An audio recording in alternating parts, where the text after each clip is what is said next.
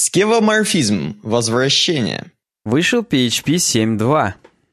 Откровенный разговор с Илоном Маском. Откровенный разговор с Погнали. Всем привет, с вами подкаст «Суровый веб» на проекте UWeb Design. Я Александр Гончаров. А я Никита Тарасов. И сегодняшний выпуск 148 выходит 5 декабря 2017 года на часах полночь по Челябинску. Технически ну, уже 5 минут первого, но я просто хотел вот это эпически сказать, что полночь. Во-первых, да, во-вторых, вчерашний подкаст, как хлеб прошлогодний. И знаешь, вот, знаешь что? Знаешь, что я тебе могу сказать? Мы вот с тобой перед тем, как готовиться, я говорю, Санька, во сколько пишем-то? Ты мне говоришь, 23 часа. Э, такое горячее время, дедлайн 23 часа. И я такой, ну окей, поставил себе будильничек и поспал минут 30. А, вот так вот было, понятно. Я-то даже и не знал, почему именно ты спрашивал. Думаю, ну мало ли, вдруг Никита просто там что-нибудь будет шкварчать, шуршать на кухне, там что-нибудь, я не знаю. Да кого? Я на самом деле не хотел спать, я просто у тебя спросил, знаешь, чтобы расслабленно сидеть, балдеть, угу. но потом понял, что я могу еще и поспать. Ну, это, это вообще все плюсы прям. Ладно, мы с места с тобой в карьер. У нас, я даже не буду говорить же, что у нас лайт подкаст, не лайт, у нас просто подкаст. И он, он да. опять, э, подкаст он сам управляет нами на самом деле. И вот как получится, так получится. И, он, кстати, понимаешь, он как кольцо всевластия. Он э, сам нам говорит, что нужно делать. Uh, the One Podcast. Да. Вообще, суть в чем? Суть в том, что многие люди сейчас быдлят. Ну, не то чтобы быдлят, но просто говорят. Хотя и быдлят тоже. Что вот, чуваки, я вот послушал старые подкасты, вы там были быстрые, четкие, хлесткие. А сейчас слушаю, прям не то. Вы прям вот медленные, какие-то тухлые. И вот как нам с тобой реагировать на такие высказывания? Я предлагаю еще медленнее и тухлее делать все. Согласен, это, это, это тот вариант, который... Это, это будет показывать, что мы еще дальше, так сказать, прогрессируем, как болезнь. Как болезнь, да.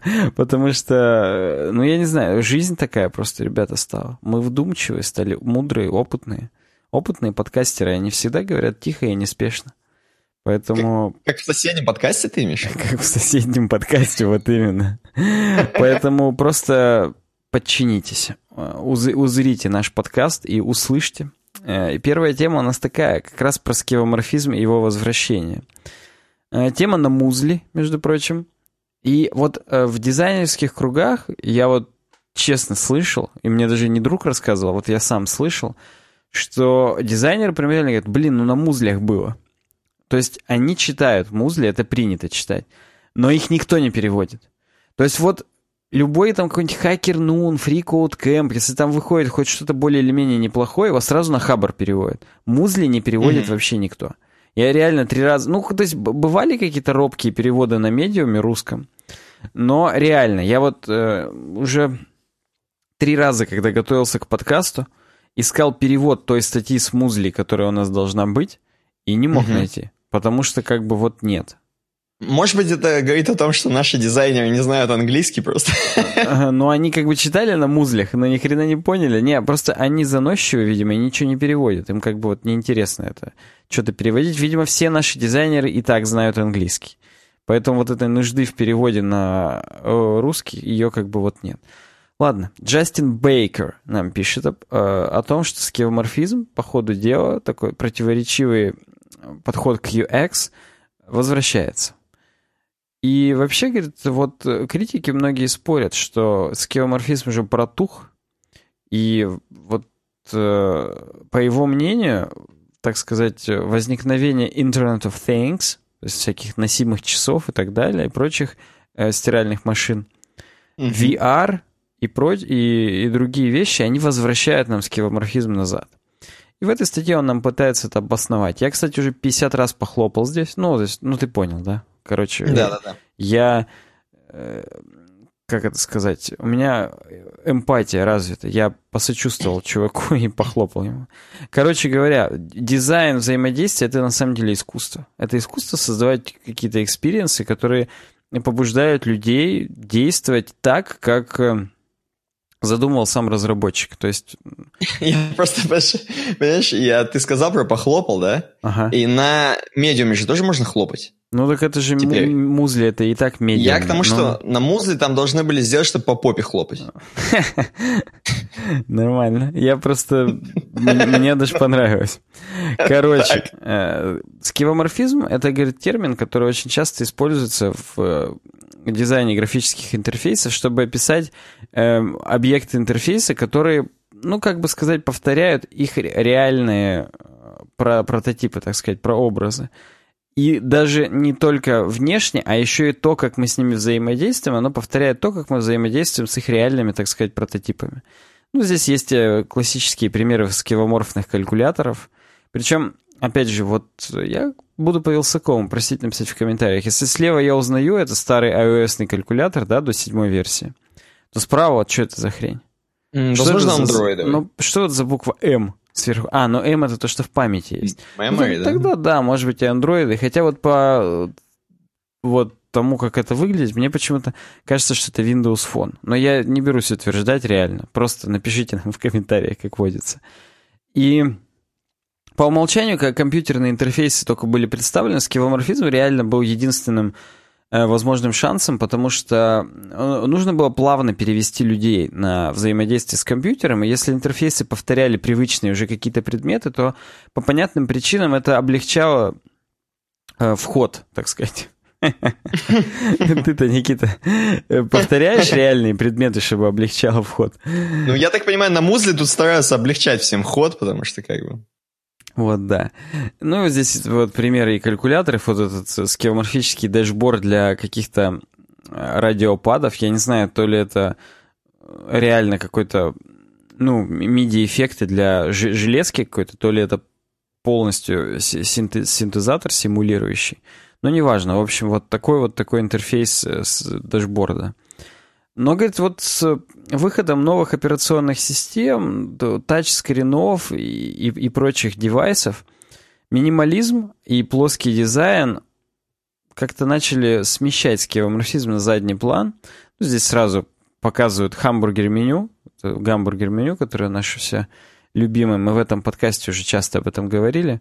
А вот его нету в реальной жизни. Нет такого меню, за которым что-то прячется, там, выходит откуда-то и так далее. Это полностью уже искусственное, так сказать, э, нововведение, но оно реально облегчало на определенном этапе развития систем жизни, и поэтому э, стали уходить постепенно от скеоморфизма, потому что новые интерфейсы, большое время, которое мы их использовали, уже э, позволило нам накопить какой-то опыт и показать, как вот лучше именно для этих типов устройств. Да и, в принципе, весь люд честной, он уже привык к новым операционным системам, новым интерфейсам, можно было двигаться дальше.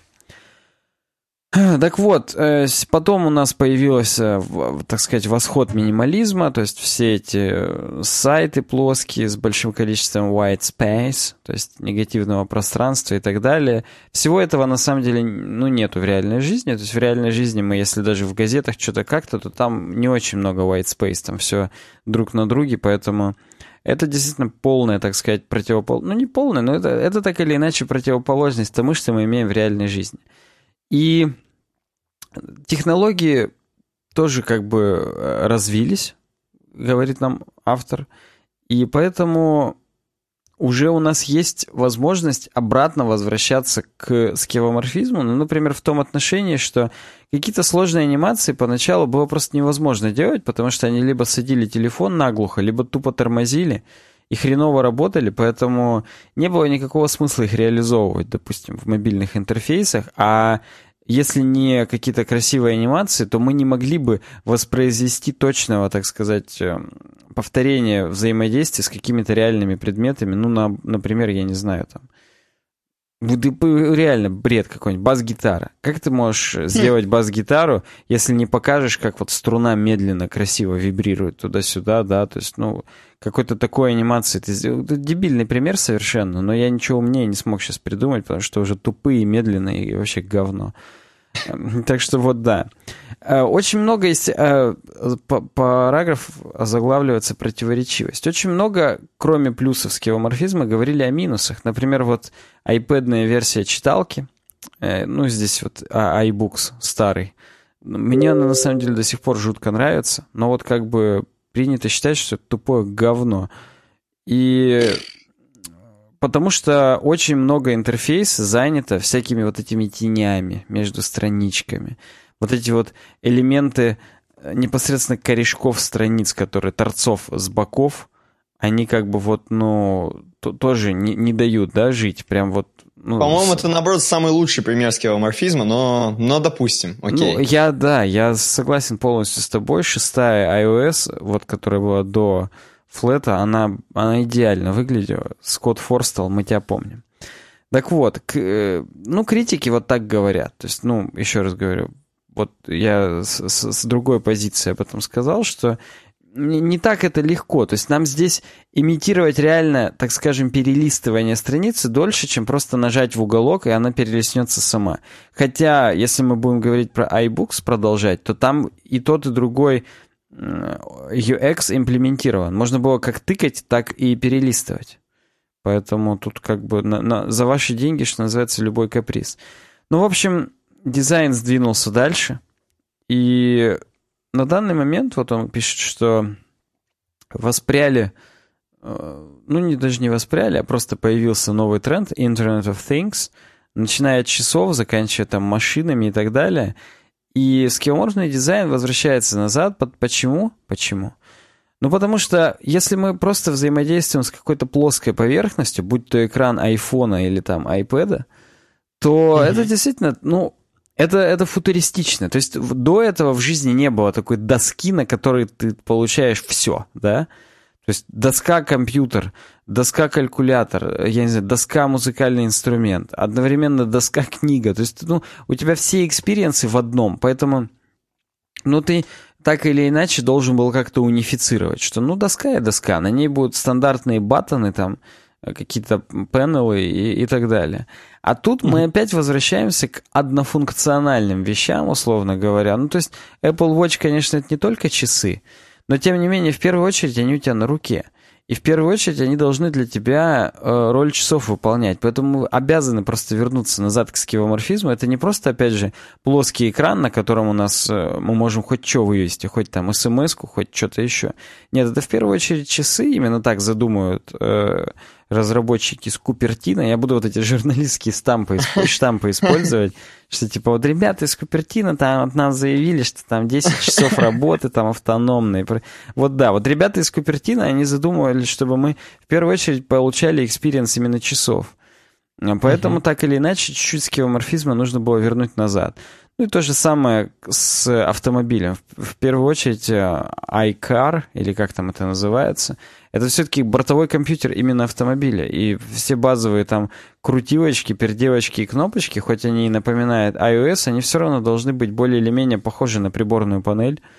И да, то есть, ну, когда это более утилитарная вещь, которая выполняет примерно одну функцию, ну, с этим нужно работать немножечко иначе, чем с какой-то мультиуниверсальной вещью, как телефон. Хотя, по идее, телефон тоже должен в первую очередь выполнять функцию звонилки, но вот э, будем откровенны, наверное, вот я по своему телефону, это при том, что я действительно много разговариваю, мне приходится.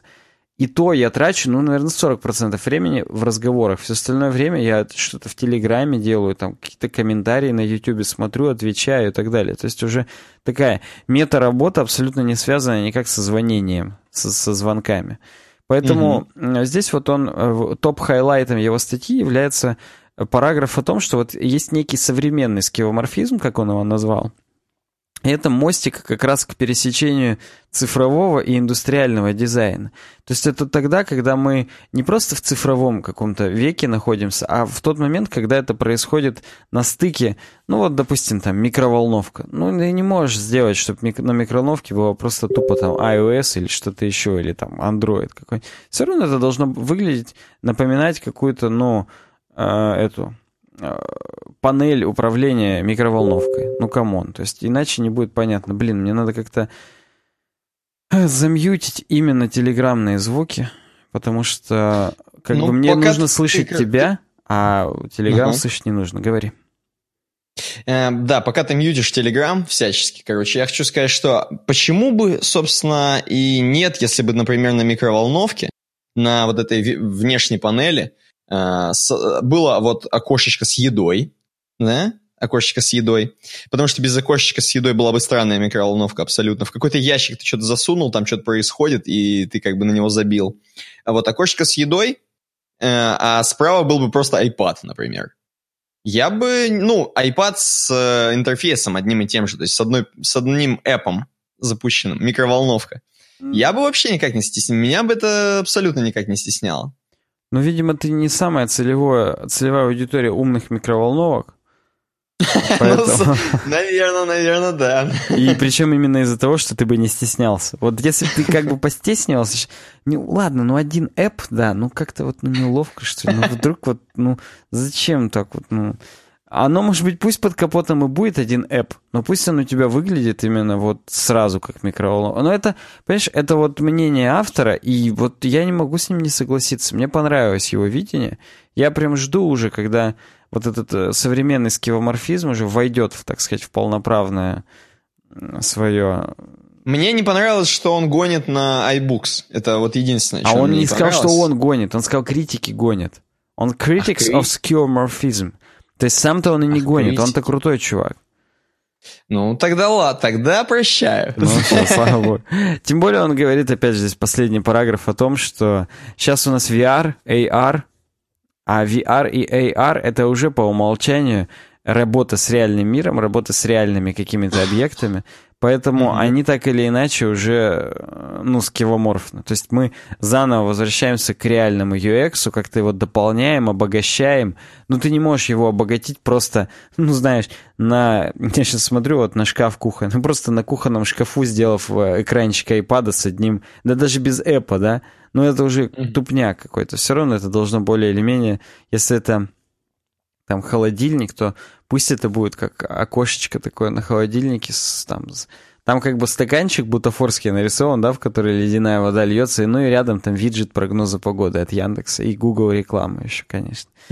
Кстати, вот я ни разу не видел таких мемасиков типа AR, и там какой-нибудь Google реклама просто, или там хочешь увеличить член, вот что-нибудь такое. Что... А это прям идея. И, возможно, я сейчас подкинул кому-то идею, кто-то на этом поднимется, миллиарды заработает, а мы с тобой так и будем дальше тупить медленно в подкасте, все будут быдлить на нас. Ну, не, мне, мне кажется, во-первых, уже такие были приколы, но, допустим, не было. Mm-hmm. Знаешь, что самое главное? Знаешь, что самое главное?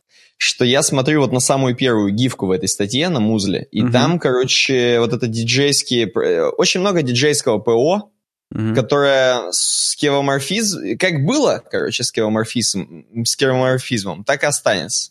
Потому что вот э, они не могут, чтобы вот не крутились дисочки.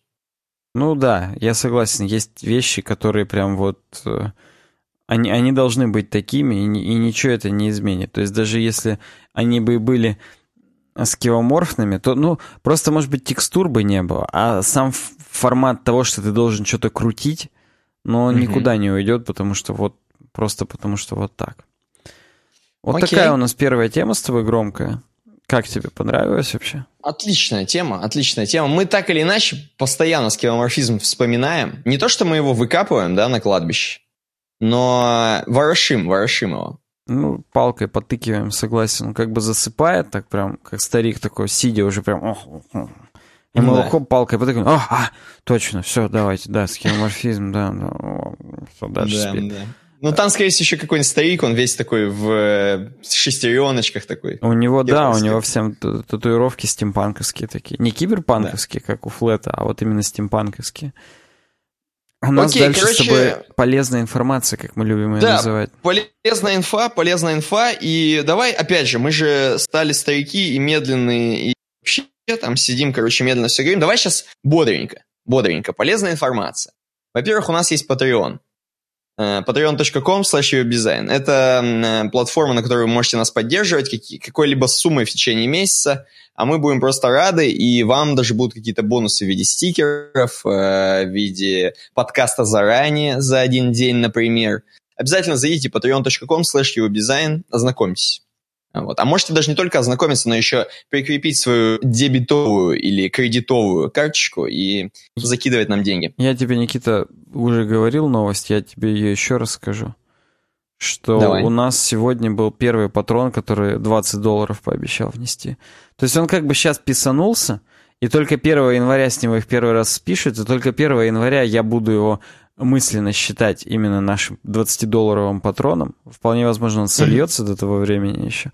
Но, допустим, нет, и я считаю, это прям вот нас можно поздравить. Я не буду говорить его имя. Вдруг он желает остаться неизвестным. Потому что Илон так... Маск, я думаю. Стопудово. Владимир Путин по бреду. Э, но у нас еще есть какая-то полезная информация, насколько я понимаю. Да, еще есть у нас сайт uwdesign.ru. На нем можете зарегистрироваться, зайти, оставить свою тему, оставить э, какую-то интересную статью к следующему подкасту. Это все есть у нас в сайт-баре справа на сайте uwdesign.ru. Еще раз повторю просто.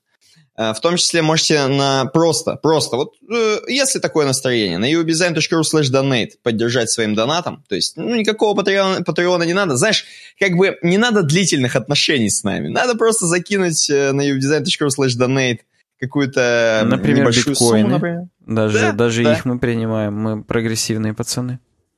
Да, и все будет хорошо. Кроме этого, вы можете заказывать рекламу на, у нас в подкасте, например, или там в паблике, или еще где-то, чтобы понять вообще, э, как это сделать, э, за сколько и на сколько, может быть, на год, может быть, на два, прям в подкасте. Напишите, пожалуйста, на worksobaka.uwdesign.ru, если вы заинтересованы в рекламе у нас, какая-то, может быть, IT-реклама, может быть, реклама какого-нибудь приложения вашего или сайта, или еще чего-нибудь. Обязательно worksobaka.uwdesign.ru. Э, кроме этого, есть э, в Телеграме у нас канал и группа. Э, их вы можете найти всегда на uwdesign.ru slash about. Там все ссылки есть, заходите, пользуйтесь мессенджером Telegram, обязательно зайдите, подпишитесь там на канале и в группе. Там где-то общение, где-то не общение, где-то просто новости. Хотите одно, хотите другое, смотрите, uwebdesign.ru slash about. Э, стикеры у нас есть во ВКонтакте. vk.com slash uwebdesign. Стикеры можете заказывать смело, не бояться. Прям с помощью ВКшных вот этих всех функций. Нажимаете «Заказать стикер», обратиться к продавцу или как-то так – Написать и продавцу, да, большая синяя продавцу, кнопка, да. после того, как вы сам товар уже провалились. И там вас уже оближут, с вами свяжутся и вообще будут благодарны. И вам в итоге, в итоге вы получите свои стикеры, приклеите их и будете радоваться. Короче, окей, э, вот такой у нас блок полезной информации. В принципе, дизайн, в принципе, дизайн. Первая тема моя, это, на самом деле, тема-то не очень большая, хотя чувак написал огромный комментарий. 29 э, февраля пишет. Google, говорит, продолжает обновлять свои продукты. Карты вы уже обсудили, погнали дальше. Да, мы же обсудили карты, да, по-моему, в прошлом или в позапрошлом подкасте. Так вот, он говорит, что новый Google календарь, чуваки, зацените. Ну и он тут э, много пишет о том, что, блин, это, конечно, круто, но не все крутые. Вот, например, есть еще какой-то getplan.co, я, говорит, люблю пользоваться календарями, бла-бла-бла. Ну и вообще, в принципе, Google обновил не только календарь и карты, но и другие, там, например, Google AdWords. Эм, зацени. Короче, все, смотрим. Календарь.google.com. Захожу на него. Ты вот на него зайди. Захожу. И, кстати, подожди, перед тем, как ты зайдешь, угу. 29 февраля, угу. знаешь, что пишет? Если вы будете высказываться по данной теме, прошу передать привет моей супруге Юлии. По воскресеньям я готовлю завтрак и слушаю ваш подкаст на громкой связи, поэтому она уже отличает ваши голоса. Видимо, мы, естественно, передаем привет и самому 29 февраля, и Юлии. И, в принципе, то, что чувак готовит только по воскресеньям с утра, я думаю, это достаточно большая заслуга самой Юлии. Согласись? То есть уже, ее уже за это только можно Стопудово. У нас сейчас провалилась концовка твоей речи, поэтому только за это можно... И все. Только, только за это можно уважать Юлю, за то, что 29 февраля готовит только по воскресеньям и только завтрак один. Это короче, да. да, короче, смотри. Передаем привет и переходим к Google календарю. Действительно, дизайн, дизайн. Я вот когда зашел, у тебя словилась сразу твоя Google учеточка, там все такое. Я тебе больше скажу. Так, да, вот скажи. Бодрый, бодрый подкаст. У меня здесь еще ну. и события есть. Я объясню, Но, почему. Слушай, ты паришься, у ты меня... паришься. У тебя там какие-нибудь месячные какие-нибудь У меня там христианские праздники, конечно, да. Или- да, я к да. чему? Я просто... У меня и новый календарь же включен. Потому что я, я Ой-ой-ой-ой-ой. им до недавних времени, я им пользовался для того, чтобы... э, как это сказать-то? Откладывать события для телеграм-канала. Я через Google календарь постил в телеграм-канал отложенные записи по таймеру. Потом я, конечно же, Отлично. открыл для себя контролер бота, это супер новый API, который, ну как новый, давно им уже все пользуются, кто э, топовые чуваки. И с помощью контролер бота уже это делаю, но да, вот еще во вторник, то есть э, еще сегодня, да, то есть уже как бы среда 30 минут как, но я все равно еще считаю, что сегодня вторник. Вот картиночки я постил именно через э, Google календарные таймеры, и зрители, они, они видят, что это вот так и было. Ну ладно, да, продолжай. короче, кто, кто не видит, просто представьте, а кто видит, э, ну, как бы, что здесь можно сказать? Во-первых, то, что э, здесь наверняка, я очень надеюсь, что Google пытается начинать уже свои гайдлайны наконец-то исполнять, то есть э, тот самый Material Design, потому что если вы зайдете на многие сервисы Google, вот старые, например, до этого времени, гайдлайны существовали, а календарь был старый. То есть можно было уже как минимум, пред- ну не то что предъявить, а как бы посмеяться, что, чуваки, у вас гайдлайн это есть материала, а, сделано это все по-старому, и никто ничего не обновляет. Вот Google календарь обновили. Можно видеть, действительно, если вы открываете, открывляете, создаете новое событие, у вас открывается там карточка такая. Хотя я бы не сказал, что она сильно по материалу, но окей, там, там на самом деле какое-то затемнение происходит. Слушай, Короче, даже вот анимации под инпутом, там как бы вот синяя эта полосочка из центра вот так в сторону, это по материалу. То есть, Ну, то есть пацаны делали вещи, да. Я к тому, что здесь, здесь уже все должно быть сделано так, как написано в гайдлайнах. И знаешь, э, вот минималистично. Минималистично, и самое главное, что у меня, да, подгрузилось тоже с моей гугловской учетки всякое разное, разные события. Я вот, например, если проскроллю до January 2018, у меня написано, что... У меня написана твоя почта, во-первых. И написано, что birthday твоей почты. То есть э, он, видимо, берет все почты, с кем я с помощью Gmail общался, потому что у меня тут такие фамилии возникают. Я просто скроллю, и лучше бы я не знал, что ни тут хрена себе, у происходит. меня просто на моем дне рождения с днем рождения и тортик. Да, да, да. У меня то же самое, если проскроллить, да. Мне тоже... У меня happy birthday. У меня почему-то Кроме О. того, что у меня все на английском, у меня еще и other календарь. Я включаю очень интересную галочку Holidays in Russia Federation. То есть у меня тут просто до свидос У меня есть праздники РФ, да, красненькая, вот я сейчас ее делаю. Красненькие наши, кстати. Да, вот у меня Holidays in Russia Federation. Она- они у меня не красненькие, они у меня синенькие. Видимо, они уже не наши. И э, New Year's Day у меня есть, New Year Holiday Week. Тут, тут, короче, полный досвидос у меня, если честно. У меня на, перед Рождеством 6 January Epiphany по-английски написано. Вот именно христианские праздники у меня почему-то на английском, а праздники РФ на русском. У меня написано 6... Как раз у меня 6 ничего не написано, а 7 написано Orthodox Christmas Day.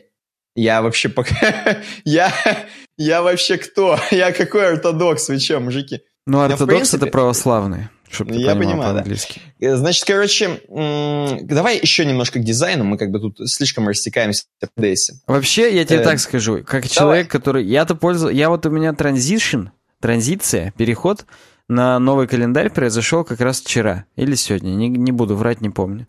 И поэтому я-то пользовался еще старым Google календарем, тоже в этот Telegram-то постил. И по сравнению со старым, нем- немного непонятно. То есть чуть-чуть другой интерфейс, и вот меня немного обескураживает. Я прям тебе с, э, так сказать, со всей ответственностью заявляю, что некоторые старые юзеры не поймут, отвалятся и, возможно, не будут пользоваться. Ну, вот так это просто... Потому что мне, ну ладно, я как бы собрал всю свою волю в кулак, всю свою гибкость, которая у меня была, и попытался перейти, перешел, так и быть, хотя вот сейчас, слава богу, вздохнул, что вот на этого бота перешел. Но да, то есть это определенный челлендж мне это дало. Да, согласен, что, может быть, какие-то ортодокс чуваки, они будут э, обескуражены новым, интер- новым интерфейсом, новым дизайном. Но ничего не поделать, как бы если они уже сделали такие гайдлайны, если они уже хотят претендовать, то они вот соответствуют, делают. Не знаю, на самом деле все выглядит достаточно понятно. Ну что, нажимаешь Create Event, большую кнопку красную, плюс, там создаешь, нажимаешь Save, оно у тебя создается. Вот. Достаточно все понятно, просто надо себя заставить, перебороть, начать mm-hmm. пользоваться. Тут есть еще getplan. plan, простите, план не надо тут getать. getplan.co и mm-hmm. там, а, там по Dropbox все уже нарисовано. Там Dropbox, да. А, и сам календарь так или иначе внутри выглядит как Slack. То есть он в таких темно темно-не темных тонах, темно-светлых тонах, mm-hmm. приглушенных. Поэтому я не знаю, как его сравнить с Гуглом, он другой. А, кстати, Slack здесь э, как раз и указан тоже. Что здесь интеграция со Slack, с Atlassian учетками, как раз с Google календарем и так далее. То есть они сделали, так сказать, всякое. Поэтому, ну, круто. Getplan.co. Я так говорю, как будто это прям реклама, но нет, это не реклама, это всего лишь 29 феб. Ты здесь, Никита? Да-да-да. Да, просто здесь. такое молчание, такая тишина прям звенящая. Прям вот я аж немножечко это не ожидал. Все, что, дальше идем. Давай, давай. Давай идем дальше. У нас еще дизайновая одна новость.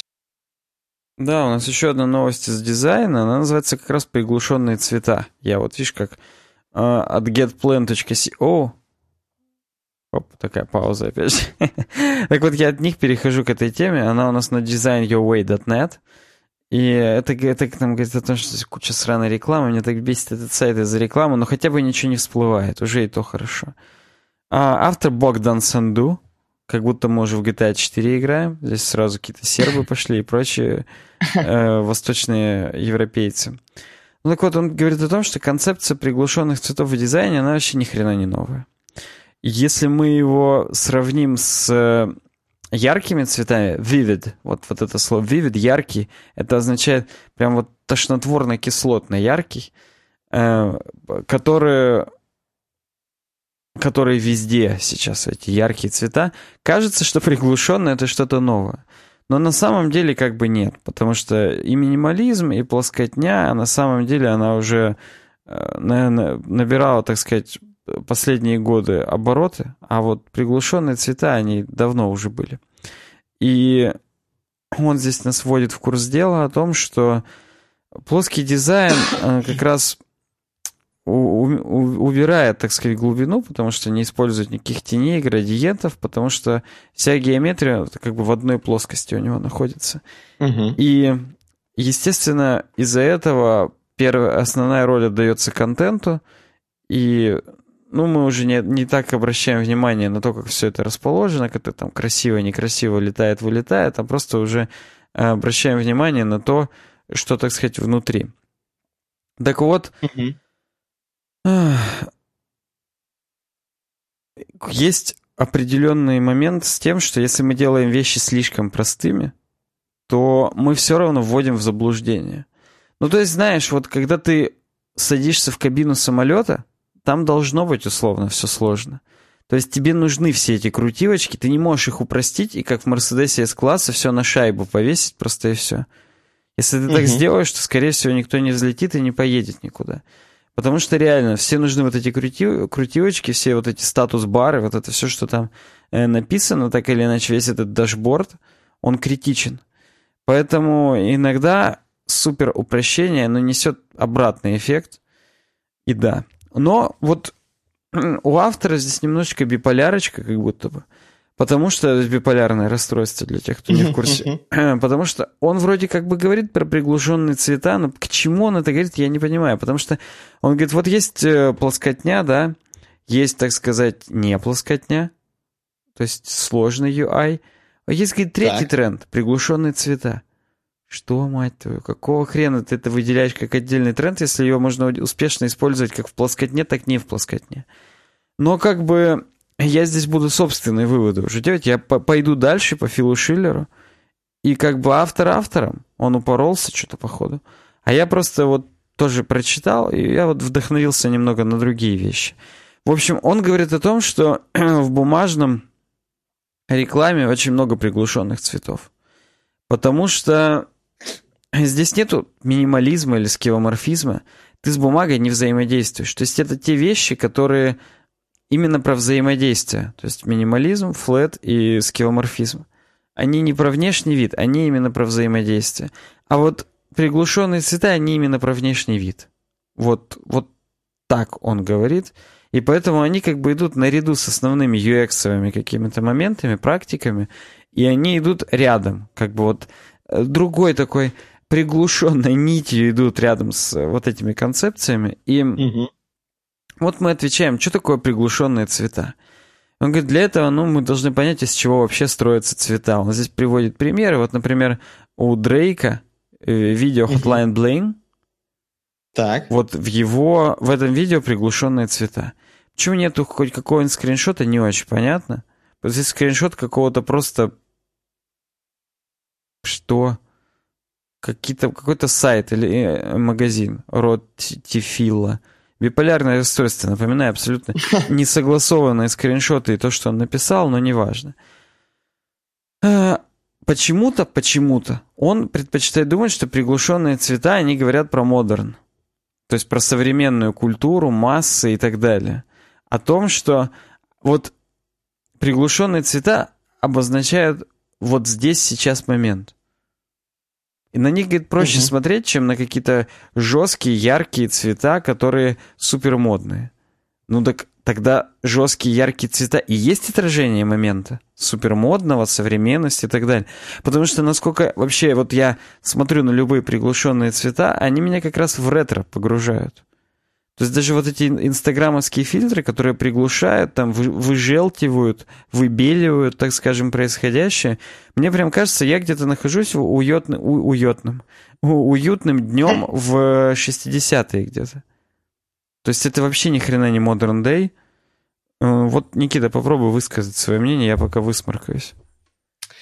Ну, слушай, в принципе, в принципе, я по, мати... я по матеше, я по матеше совсем согласен.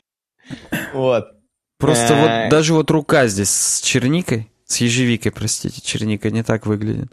Че, вот это прям современность какая-то? Ну, я тебе скажу так, оно выглядит э, свежо, свежо. Не скажу, что это прям э, говорит о том, что такое современное что-то, но, э, ну, ну, как бы свежо. Вот фреш, фреш такой. Макмаффин. Ну, оно, видишь, опять же, вот, вот в этом я с автором согласен. Оно свежо, потому что уже давно не использовалось. То есть, как бы, реально, сейчас все, даже вот Dropbox, да, переделали на вот этот яркий досвидос, который прям вот яркий. И даже вот этот тренд, который тоже был до этого, дуотон, когда двухтоновые цвета, значит, там ярко-розовый, ярко-желтый. И так пополам mm-hmm. разделено, вот это все.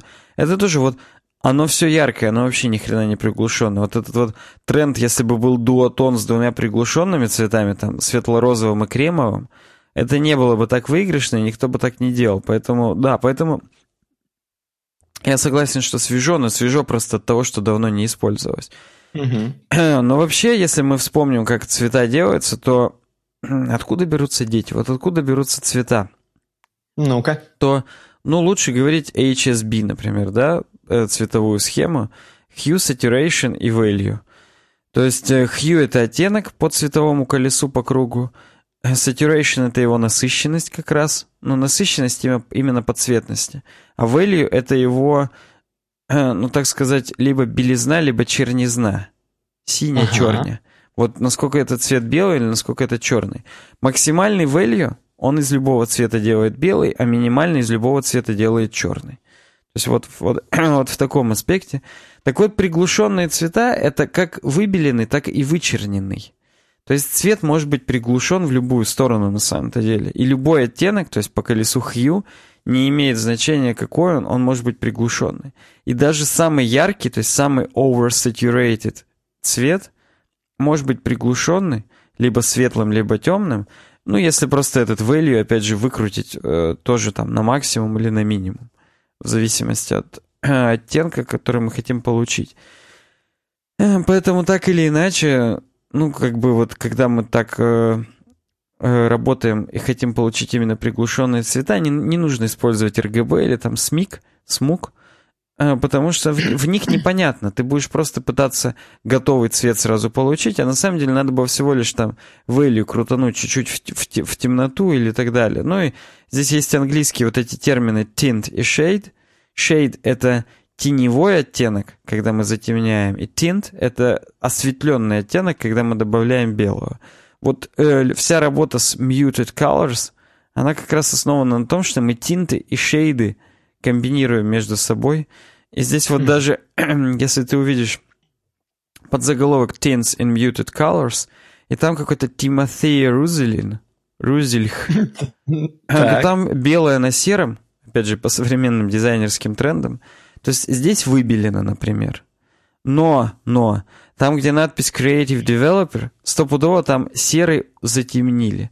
То есть это как раз комбинация вот этих светлых и темных оттенков. И, uh-huh. и да. Поэтому по поводу того, что это суперсовременно, хрен его знает. А по поводу того, что это поможет вам, э, так скажем, внести новизну хоть в плоскотне, хоть в скивоморфизме, вот с этим я, пожалуй, соглашусь. Потому что, вот опять же, что такое в реальной жизни приглушенные цвета? Это либо что-то выгоревшее, выцветшее от времени, либо что-то запылившееся, тоже от времени.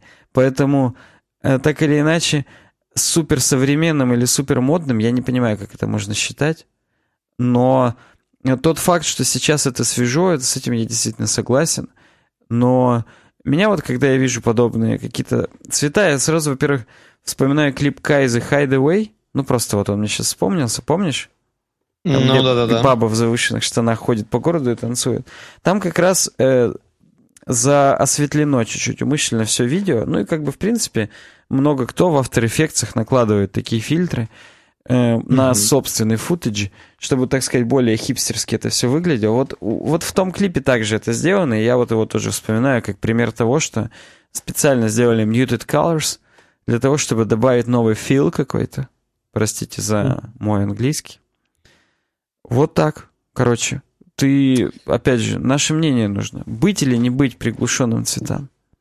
Ну, знаешь, тут как обычно. Мы стандартные вещи говорим, но, но, и я их снова повторю. Я думаю, что вот там, где уместно, там, где уместно, да. Если ты, знаешь, начнешь все приглушать, и у тебя будет полностью такой, знаешь, дизайн, который без каких-то там ярких цветов, вообще там полностью ничего не понятно, только из-за того, что ты сделал типа модно, то это, конечно, тупо будет. Вот. Но если где-то конкретно нужно в каком-то случае, то, конечно, надо, конечно, надо делать. Конечно, надо. Конечно, конечно, существует. В общем, я с тобой полностью согласен. Нужно в первую очередь понимать, дизайн — это же всего лишь наш инструмент. Инструмент для того, чтобы донести какую-то свою мысль, что-то что кому-то сказать, что-то кому-то передать, поэтому как передаст, естественно. Э, поэтому нужно этим пользоваться именно как инструментом. Если мы хотим какой-то фил или лук передать, то ну, можно использовать приглушенные цвета и понимать, что э, от этого возникают как раз вот такие эмоции какой-то старины, комфорта. Я вот тоже вижу это, и мне прям сразу вспоминаются, вот знаешь, слайды есть. Слайды, они как раз, получается, вот есть негативы, да, а когда мы проявляем, это позитивы, получается, на пленках. Вот это как раз эти позитивы, они тоже, они все такие выгоревшие, там еще объективы были старые, ну и просто из-за пленки оно все со временем чуть выгорает. Меня это все напоминает какой-то такой детский комфорт. Угу. Ну и как бы круто. Почему бы и нет? Дальше мы будем да, идти, у нас да. светские новости начинаются. Ух ты, первая новости. из них даже еще и моя. Еще и твоя, представляешь, давай, давай. А, ну эту тему не предложил разве что ленивый. Ну, хотя, на самом деле, вот ее предложил Вафа Абзи, например, да, он с Роем ее предложил. И я даже, наверное, с Роем ее и начну читать. Но угу. скажу, что еще... Сейчас я найду, где это...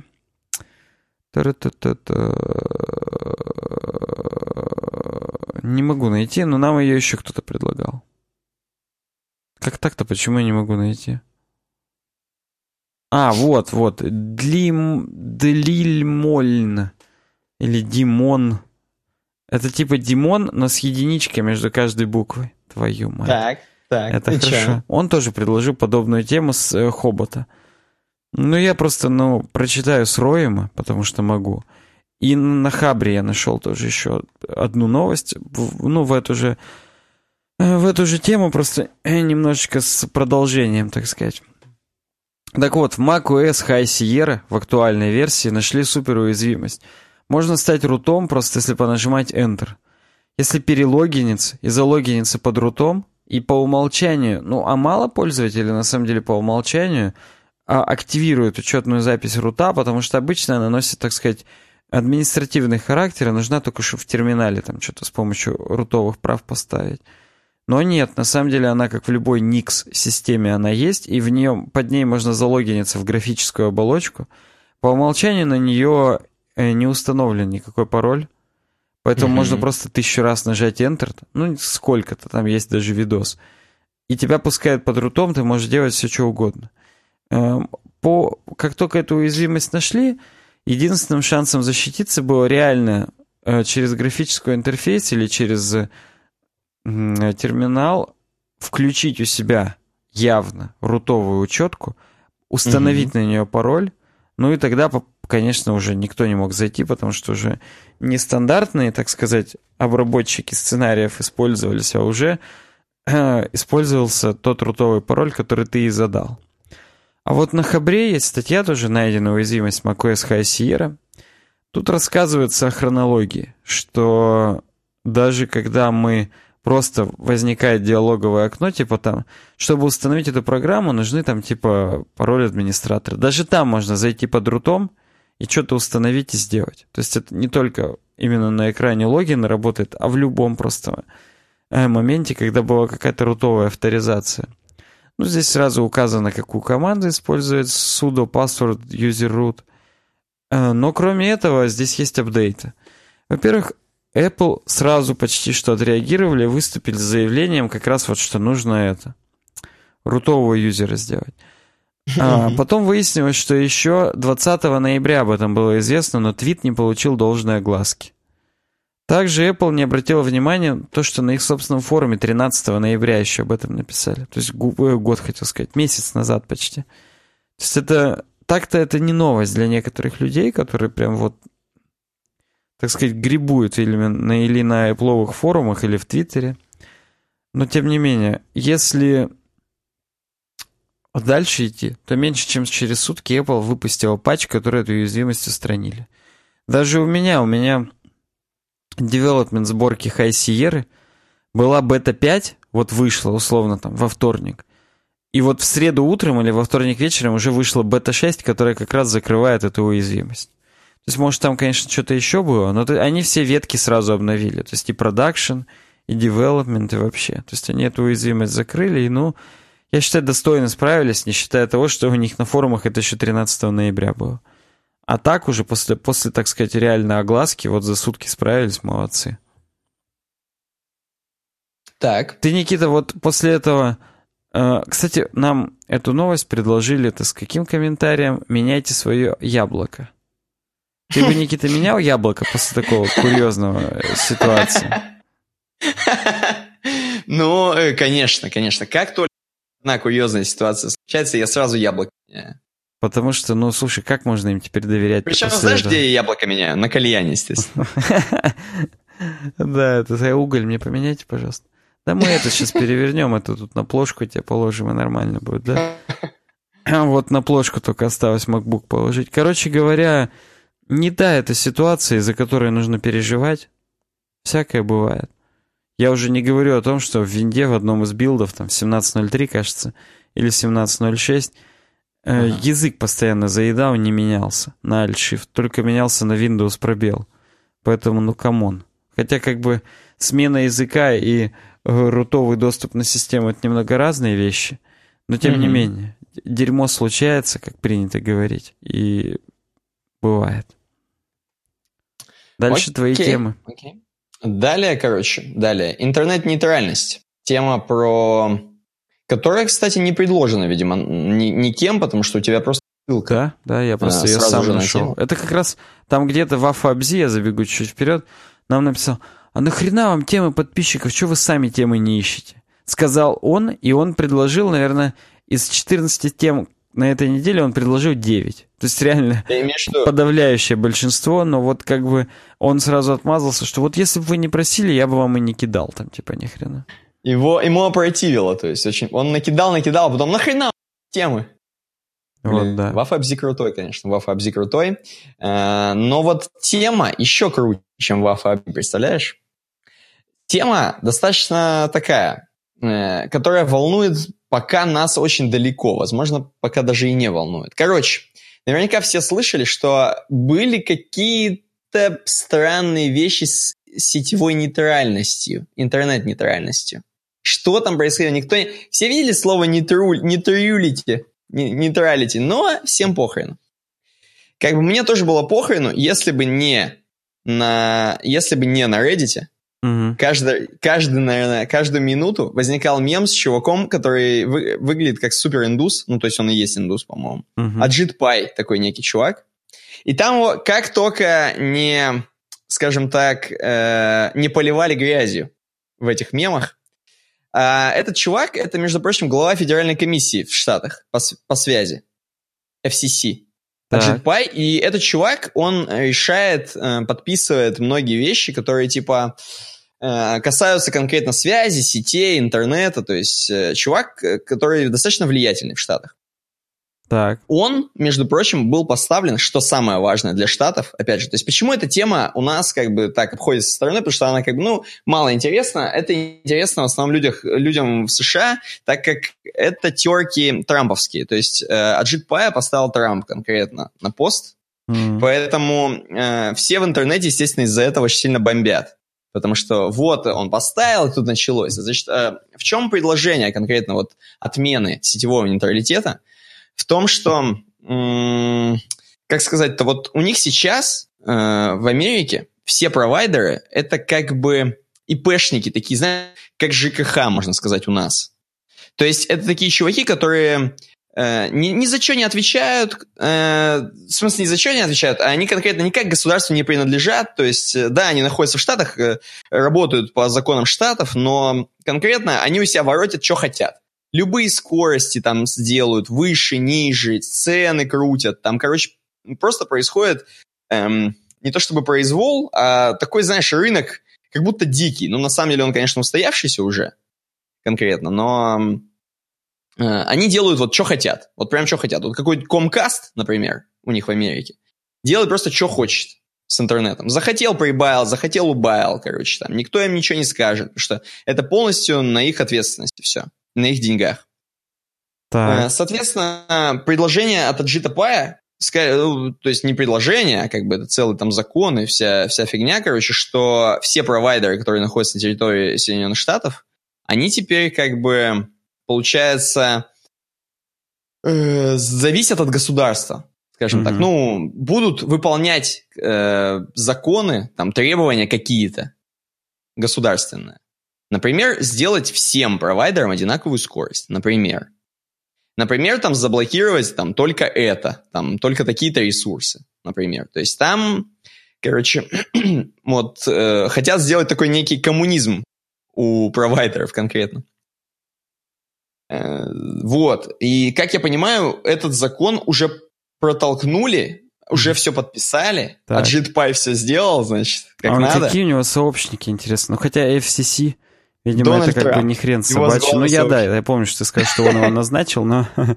Ну, реально. Ну, ну э, допустим, так. Да, то есть вот такие, то есть вот такие серьезные чуваки, как Verizon, T, э, там, Comcast, это все, то есть для нас, возможно, это просто пустой звук, у нас там Ростелеком, вот, а для них это самый крупный провайдер, ну, практически в мире, самые богатеи, которые, короче, будут теперь э, отчасти подчиняться законам, ну, отчасти подчиняться тому, что скажет государство штатов.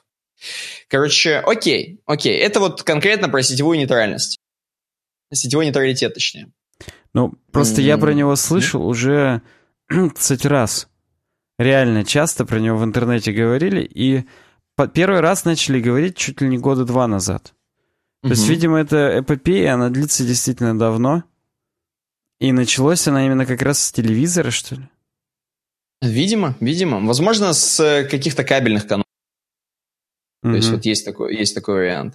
Короче, а в статье на самом деле про другое. Причем статья, ты мне ее как бы дал, но я бы с тобой хотел побольше как бы дискутировать, потому что здесь про биткоины конкретно. Не то чтобы ты э, что-то вообще знаешь Я ничего не знаю. Мне только но друг тебя... что-то мельком рассказывал, поэтому Да, я... у тебя друзья знают. Угу. Короче, смотри. Смотри, какая тема. Э, статья называется на, на The Next Web о том, что типа смерть смерть сетевого, сетевого нейтралитета может э, положить конец биткоину. Вот так это называется. Угу. И здесь сначала очень много... Здесь вообще много бомбежки во всей э, Чуваки пишут, что типа вот, практически прислужник сатаны, э, чувак, скамбэк полный, Аджит Пай. Короче, когда типа подписал всю хрень, про вот эту нейтральность, отмену нейтралитета, начали все волноваться в интернетах. Угу. А мы, говорит, в этот момент даже не почесались, когда он подписывал. Кушали индеечку, пили, говорит, э, сок pumpkin, э, э, точнее, жрали, видимо, and store bought pumpkin pie, точнее, ну, в общем, тыквенную, тыквенный пирог жрали. Короче, не почесались, а тут все произошло, и теперь что делать? Теперь что делать, говорит? А что же будет с криптовалютой такой, как биткоин, например? И многие крутые пацаны, которые шарят за права и за всякое такое, вот, например, один из них какой-то Марвин Амори, они считают, думают, что, в принципе, такие вещи, как криптовалюта, эм, могут исчезнуть. То есть э, их могут с помощью интернета, опять же. Понятно, что кроме Штатов есть другие страны, mm-hmm. хотя, наверное, чуваки в Штатах и не знали. Но тем не менее, короче, вот именно на территории Штатов, как бы контролируя скорости, контролируя там какую-то, не знаю, там можно, короче, какие-то Тут вот есть термины именно де, декриптонизация, там вот что-то такое. То есть, типа, с помощью управления сетью, то есть государство, которое там скажет, например, сделать очень медленную скорость интернета, я не знаю, там, или там отдачу, или прием, я не знаю что, то есть что-то сделать провайдером, э, такое, чтобы, например, биткоин вообще не существовал. То есть альтернативные э, способы оплаты в интернете с помощью криптовалют, Э, отсутствовали вообще, в принципе, на территории Штатов. Вот, поэтому есть не, небольшой такой кипиш. Ну, далее приводятся, например, твиты от Комкаста и от всякого такого, что Комкаст, например, обещает, что не-не-не-не-не, сэр, как говорит Умпутун, сэры, у нас все хорошо. Мы как делали интернет, так и будем делать. Нами никто не, не, никто не блокирует никто нами не управляет, не дискриминирует эм, наш контент, все будет хорошо. Все, интернет продолжает существовать нормально. Ну, Значит, хочется только поверить, но да. как бы вот тут-то прям вообще свежо предание, но верится с трудом. Да, ну вот непонятно, что будет дальше, то есть тут говорится, что вот как бы и у Китая есть э, вот большая тема с криптовалютами, и у них там... ну, а в Америке вот непонятно, что будет. Будет ли вообще, в принципе, э, политика Трампа как-либо касаться криптовалют хоть как-то вообще? То есть волнует ли вопрос, э, этот вопрос его команду или нет? Его-то понятно, что вряд ли волнует, он даже не знает, что это есть. Вот. Короче, вот такая статья. Просто статья размышления. Пойдем дальше, пойдем дальше, не будем засиживаться. Ну, Следующая давай. тема более, тут... это а подожди. Тем до хрена. Угу. Слышно, да, меня? А при чем здесь вообще крах биткоина? Э, при том, что если, типа, интернет, ну, в смысле, что в Штатах не будет, допустим, вообще использоваться биткоин как валюта. Потому что из-за интернета. Угу.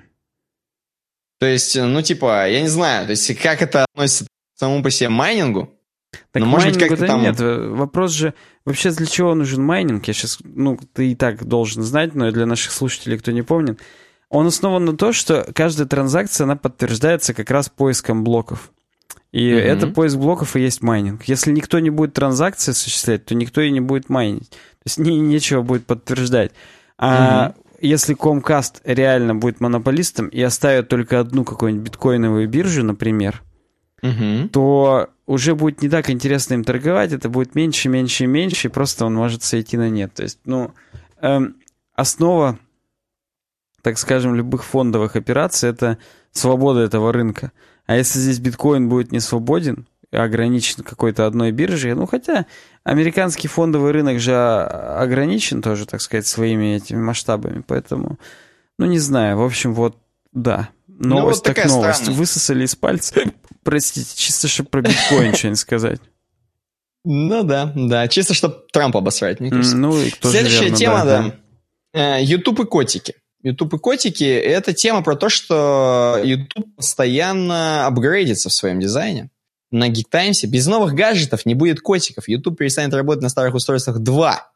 Не только даже в дизайне, функционале. YouTube эм, улучшается, я могу так это назвать. YouTube улучшается, может быть. Для кого-то, может быть, ухудшается. На самом деле, это пост э, написан чуваком, как я в конце понял, которому, знаешь, не нравится э, из разряда тех, кто не устанавливает новые версии потому mm-hmm. что нравится mm-hmm. старая, потому да, что да, новая. Да, я, я так и ожидал.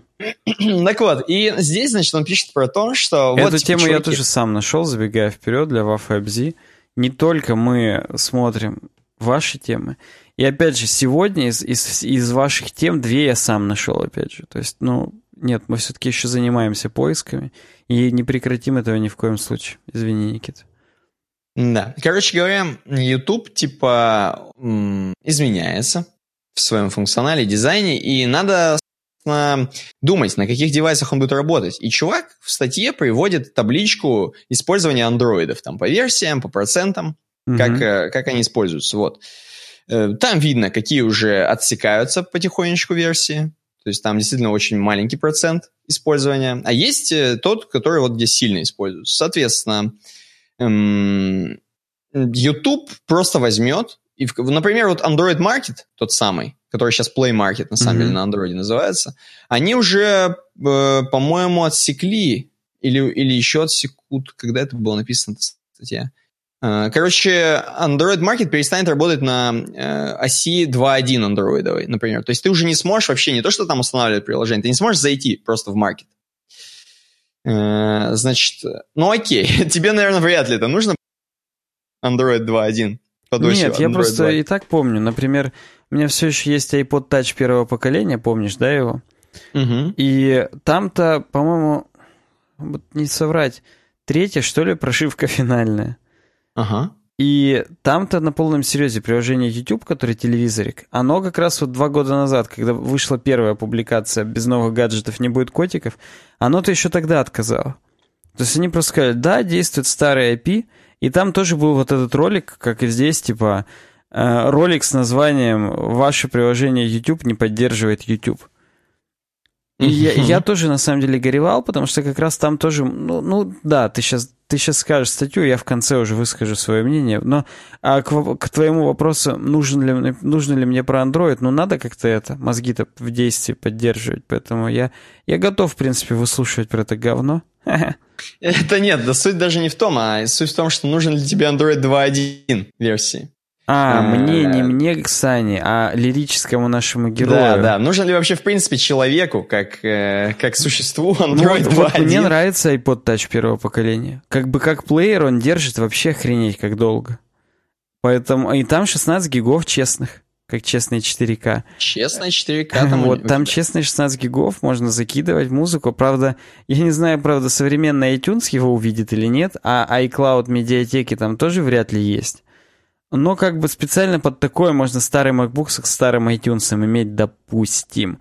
То есть это вот уже из, исключительно из коллекционерских вещей. Видимо, есть люди, которые, например, андроиды коллекционируют. О, ужас. Наверняка есть. Наверняка угу. есть такие, э, такие чуваки. Короче, да, как ты уже сказал, появится видос снова, когда они будут опять отсекать версии андроида mm-hmm, старые. Mm-hmm. Э, видос, который Your YouTube app is out of date, заранее появится у вас.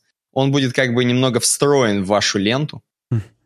Mm. То есть э, прям вот реально открываешь ленту новостей или открываешь, ну, знаешь, рекомендованные, и у тебя между э, там versus battle Тут даже тебя, не между, тут не самым между, верхним. Первым, да, первым, да. да. Перед Versus Battle и перед Дудем, новым выпуском, Your YouTube app is out of date. У тебя будет видос, ты посмотришь, это просто видео, которое на сколько там секунд, на 2 минуты и 7 секунд на разных языках тебе просто пишут, чувак, все, все, твой app стар, старый, как бы, старенький, давай-ка это, э, мигрируй на другой app, и если не можешь, то как бы покупай новый телефон. И в конце ссылочка на iPhone X. На самом деле, конечно, не так, но тем не менее.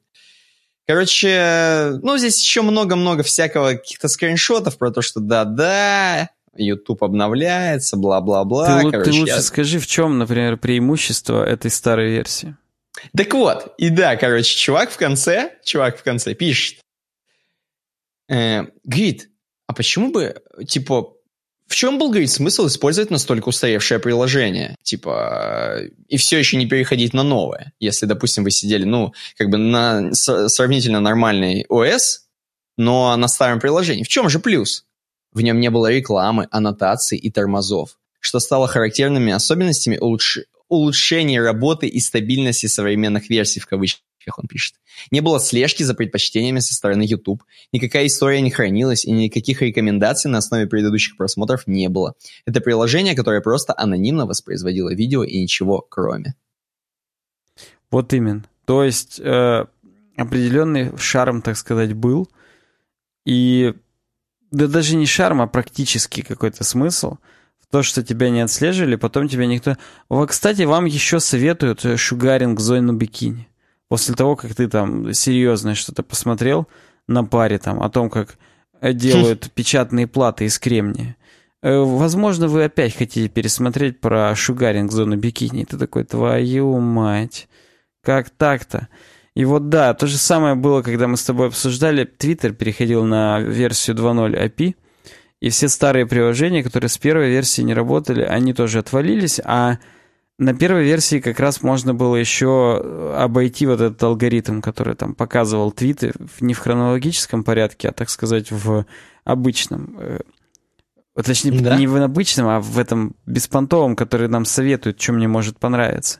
Но, опять же, вот нынешнее приложение Twitter for Mac, оно уже как бы новое, уже использует IP 2.0, но там все равно все еще хронологически, без вот этого всего. И я им за это благодарен. Но мир идет, все идет, и да, закрывают старые какие-то IP. Ну вот закрывают, я посчитал нужным об этом сказать. А мы закроем эту статью и перейдем к следующей. Следующая э, статья от, видимо, да, от Positive Technologies э, на Хабре. Угу. И тут я понял, почему про них. Я теперь понял, потому что это от них статья. Intel устранила найденную экспертами Positive Technologies уязвимость в подсистеме Management Engine. И, короче, здесь вся статья про то, что, э, оказывается, оказывается, э, можно вообще... Я вообще охренел, на самом деле, когда прочитал. оказывается, у нас э, в, э, в подсистеме, то есть, в смысле, на материночке, uh-huh. как я понимаю, uh-huh. есть некая Intel, э, ну, если это интеловская, видимо, материночка, uh-huh. Management Engine некий. Он в чипсет встроен, да. Короче, и в нее можно зашить что-нибудь, оказывается. Была найдена такая дырка, что можно... Дырка, я понимаю, что у меня в штанах, но вот там была тоже дырка, представляешь? Так мы с тобой туда... обсуждали в подкасте месяца два назад. Что была дырка? Что даже этот NSA, как это по-русски, АНБ имела к ней доступ, так сказать. И как бы, что в принципе там их следы были найдены. И вот Intel только сейчас отреагировал. Ну вот, да, Intel отреагировала, сказала, блин, круто. Вместе с Positive Technologies искала вместе. Как mm-hmm. бы, в основном, конечно, это они делали, там два чувака какие-то, по-моему. Марк Ермолов и Максим Горячий. Вот такие. Это знаешь, как будто какие-то резиденты Comedy Club. Марк Ермолов и Максим Горячий. Да, на сцене Comedy Club. И вот они на сцене Intel эм, Management Engine нашли уяз... такие уязвимости. Причем, знаешь, вот это какое-то палево. Написано, что типа да-да, нашли, как бы легко вшить, ну нелегко, нелегко, но типа можно вшить всякое плохое ПО туда, ну не ПО там, а типа шпионов, хренонов. А, короче, а, значит, Intel, да-да, типа реально да, будем закрывать брешь. Ну, понимаешь, это же уже всем сказано, это значит, все знают. Сейчас можно зашить. И по-любому люди, которые успеют от этого защититься, скажем так, их вообще там 1% будет. Остальные 99% заразятся, если сейчас вот начать такую штуку так заражать. То есть я не знаю вообще, зачем это раскрывать людям. Это надо в тайне как-нибудь фиксить без палева, там, я не знаю. Надо заплатить э, лично Марку Ермолову и Максиму Горячему, чтобы они в Comedy Club, не дай бог, про это не сказали, про этот баг. Потому что это просто досвидос. Вот. Ну, не знаю. Не знаю. Чуваки, э, много здесь всяких поколений. Intel Core 6, 7, 8, там, короче, много что уязвимо под эту хреновину. Так что... И опять же, непонятно. Как бы, знаешь, как будто эта статья написана для повышения... Знаешь, чего? Mm. Для повышения квалификации хакеров. То есть они такие прочитают, они до этого умели только на питоне писать, а сейчас такие, хм, а что если нам начать писать под Intel Management Engine? Еще, короче, эти, под ASM, на, на ASME, на ассемблере, короче, писать э, какие-нибудь бреши. Вот. И повышение будет квалификации хакеров, собственно. Ну, практически даже никак не прокомментировать, кроме того, что у Максима Горячего, у него на Твиттере ник Hot Max, горячий Макс. Я думал, только скажешь, горячий него... именно по смыслу, то есть hot. А-а-а. Не то, что горячий, а именно Hot думал... Max. Слушай, я думал, ты скажешь, что он первый человек, который играет на скелете гитары, если честно. Ну да, вместе с Тимуром Родригесом, вместе с э, Марком Родригесом. А здесь именно Марк и Макс. Вот. Но вообще гордостно, что какие-то эксперты из России находят еще какие-то уязвимости. Хотя, как бы, в общем-то, это не ново.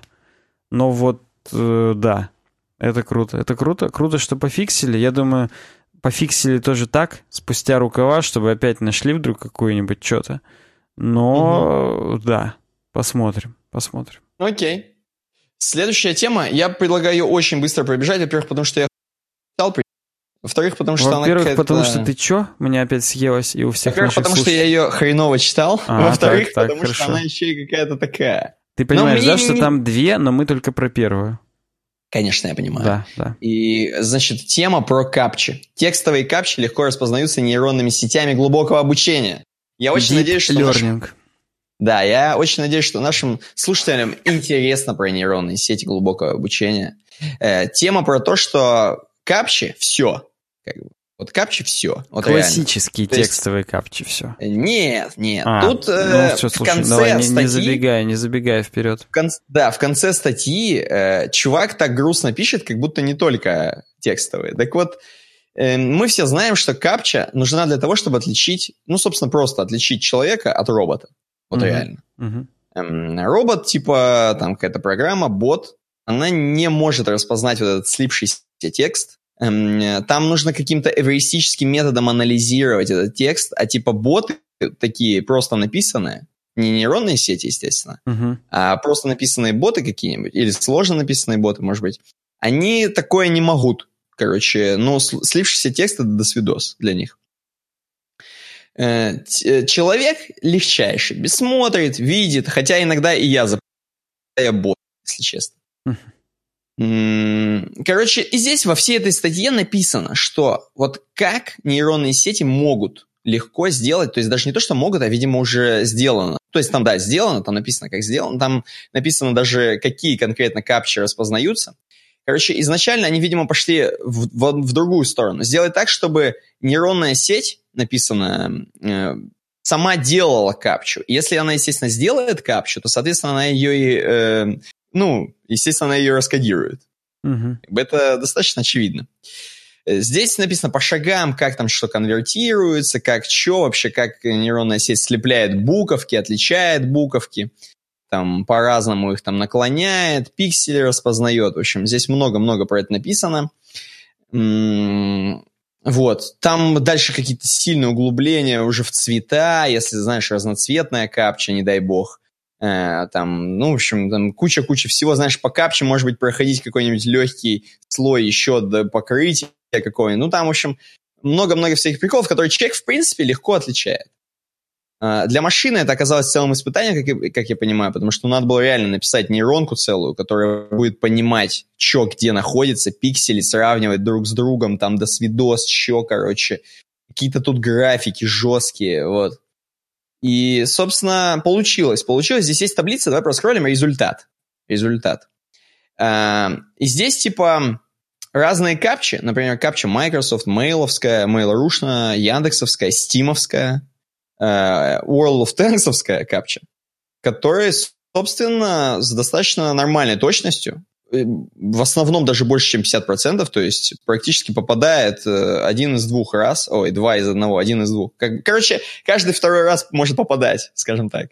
Я, у меня плохо с вероятностью, но тем не менее. Значит, может попадать капча легко. То есть бот будет, нейронная сеть будет угадывать достаточно быстро капчу. Несколько раз буквально пробежится и угадает. Несколько капч потыкает. Эм, World of Tanks самая ненадежная капча, она легко распознается. Стимовская тоже достаточно. Ну вот еще капча Mail.ru-шная, вот тут вот 300 на 100, тут они же разного размера еще. Тоже это важно. Вот, это что касается текстовых капч. Дальше автор немножко уже в выводах пишет, что да-да, все, нейронки типа могут уже распознавать. А что, например, насчет э, капчи гугловской, та, той самой, где тебе нужно выбирать там мороженое, вот как вот здесь на скрине. Хотя мне ни разу мороженое не попадалось, мне знаки, э, машины, дороги, короче, надо было выбирать постоянно. Э, пешеходные переходы из недавнего. Пешеходные, прям. Да, из недавнего пешеходные переходы. Он пишет, что да, причем никаких э, особо фактов не прикладывает. Пишет, что типа и это могут нейронки распознавать. Вот так он пишет. Но я недавно видел новость, это просто вот э, реально вот видел новость, и, и а здесь она пришлась вот сейчас к слову, что как нейронка, вот реально нейронка, делает фотки, короче. Mm-hmm. Делает фотки, знаешь, с, навига... с этого, как он называется, в машине-то стоит э, не навигатора, как он? Так антирадар. Да нет, нет, ну который снимает на маши... в маш... внутри машины на камеру снимает. А видеорегистратор? Да, вот э, как, короче, нейронная сеть делает, э, генерирует фотки с видеорегистратором. Там, знаешь, ты не отличишь. Это как бы не выглядит как Шрек, знаешь, как анимация какая-то или что-то. Это реально фотка как будто. Э, и там можно генерировать прям реально, типа, что дождь шел, и, и он прям делает фотку, как будто ты ехал в машине и шел дождь. Полностью генерирует тебе часть салона твоего. Короче, машины е... везде, короче, деревья едут там стоят. Ну, короче, полностью ты не отличишь это от фотографии с видеорегистратора, короче. И ты можешь задать просто любые настройки, как бы, в этой нейронке, и она тебя сгенерирует. Знаешь, практически можно э, сделать какой-нибудь, знаешь, в ГАИ видос запилить, чтобы они подумали, что там реально в тебя кто-нибудь врезался, хотя это просто нейронка генерировал полностью видос. Допустим, например. Ну, я с тобой согласен, да. Это я касается, что это все, что касается конкретно вот картиночек. То есть, возможно, нейронки могут, ну, сложные, соответственно, нейронки могут э, и гугловскую капчу, вот эту рекапчу, э, тоже нажимать, тыкать э, и угадывать. Так что вот такая. Это все, эти все темы нас ведут просто к теме про Илона Маска, на самом деле. Он же не про искусственный интеллект все боится, короче. Вот э, это к этому, к этому все происходит. Ну что, будешь что-то говорить? Или, в принципе, последняя тема из э, светских э, приступим? Да, знаешь, вообще вот эти все капчи, вот это, мне кажется... Хотя, опять же, нельзя просто развивать какую-то нейронку, а потом ее использовать, чтобы мир захватить.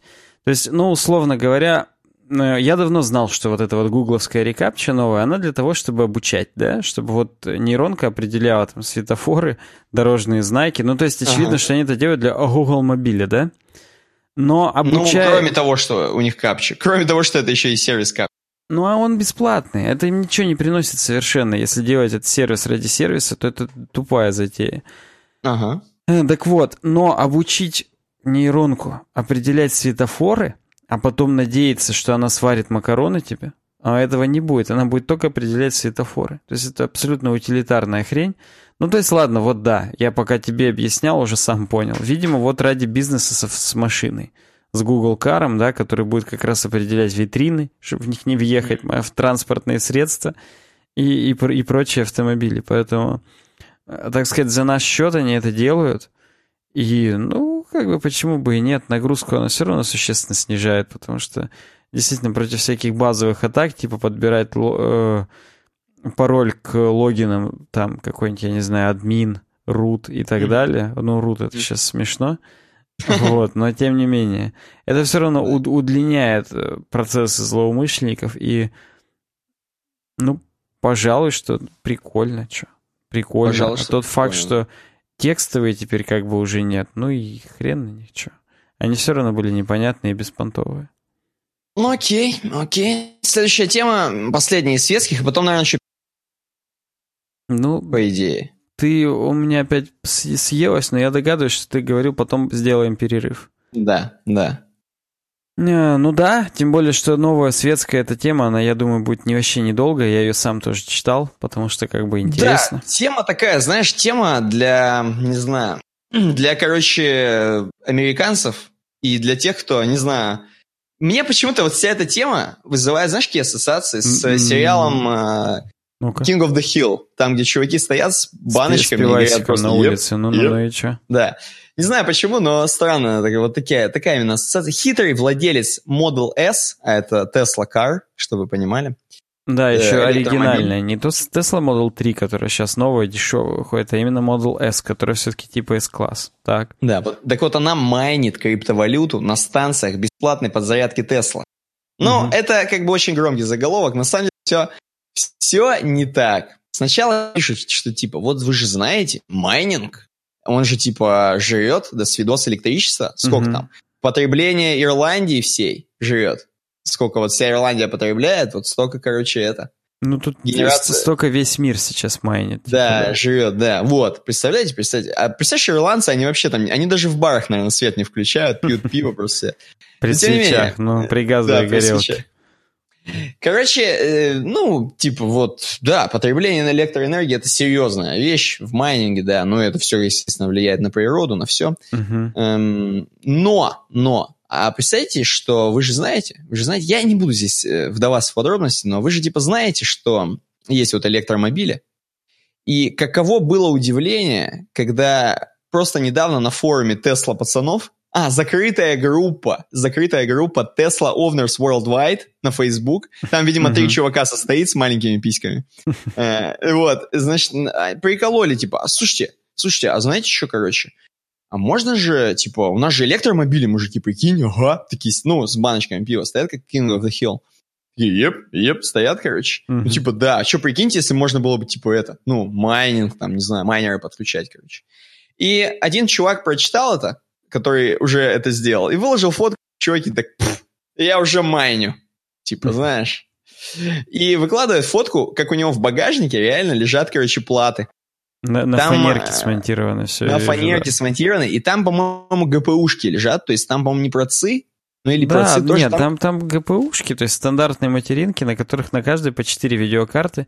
И там именно вот эти PCI-райзеры, это такие кабели, которые в USB-шники втыкают PCI вот эти вот штуки. Ну посмотри, там вот эти а Я вижу, кусочки вижу. плат, в них ты втыкаешь видеокарты и подвешиваешь их. Мне друг это рассказывал, показывал, я сам как бы не знаю.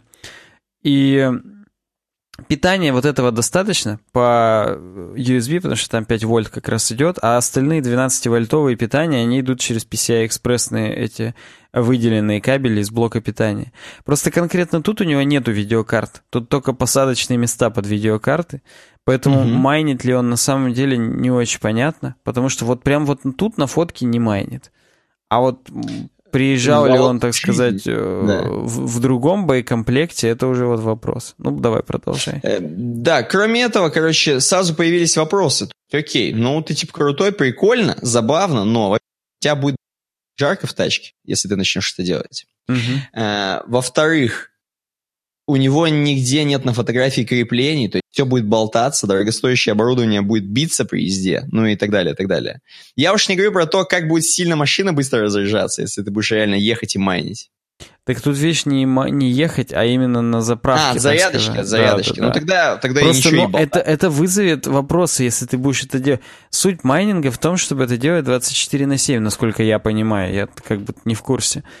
Угу. А когда ты это стоишь на заправке и помайнил там час, ну, come on, угу. какие час? Это ничего вообще не даст. Поэтому... Ну, согласен, согласен. Вот э, это как бы такой рофл, я буду это называть.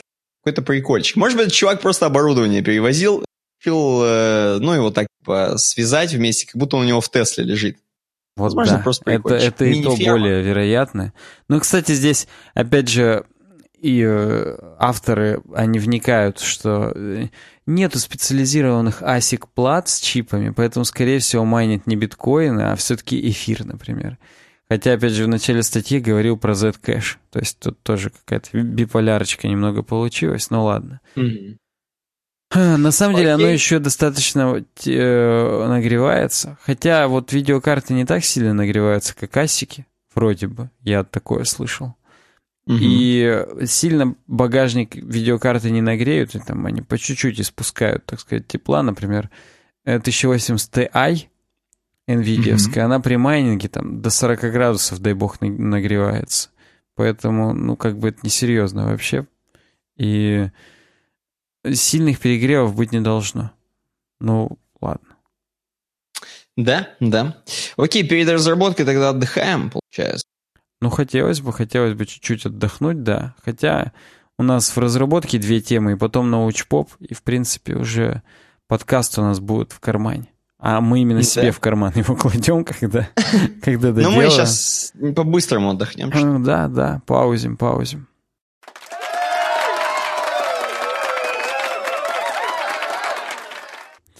У нас есть классическая первая тема из разработки.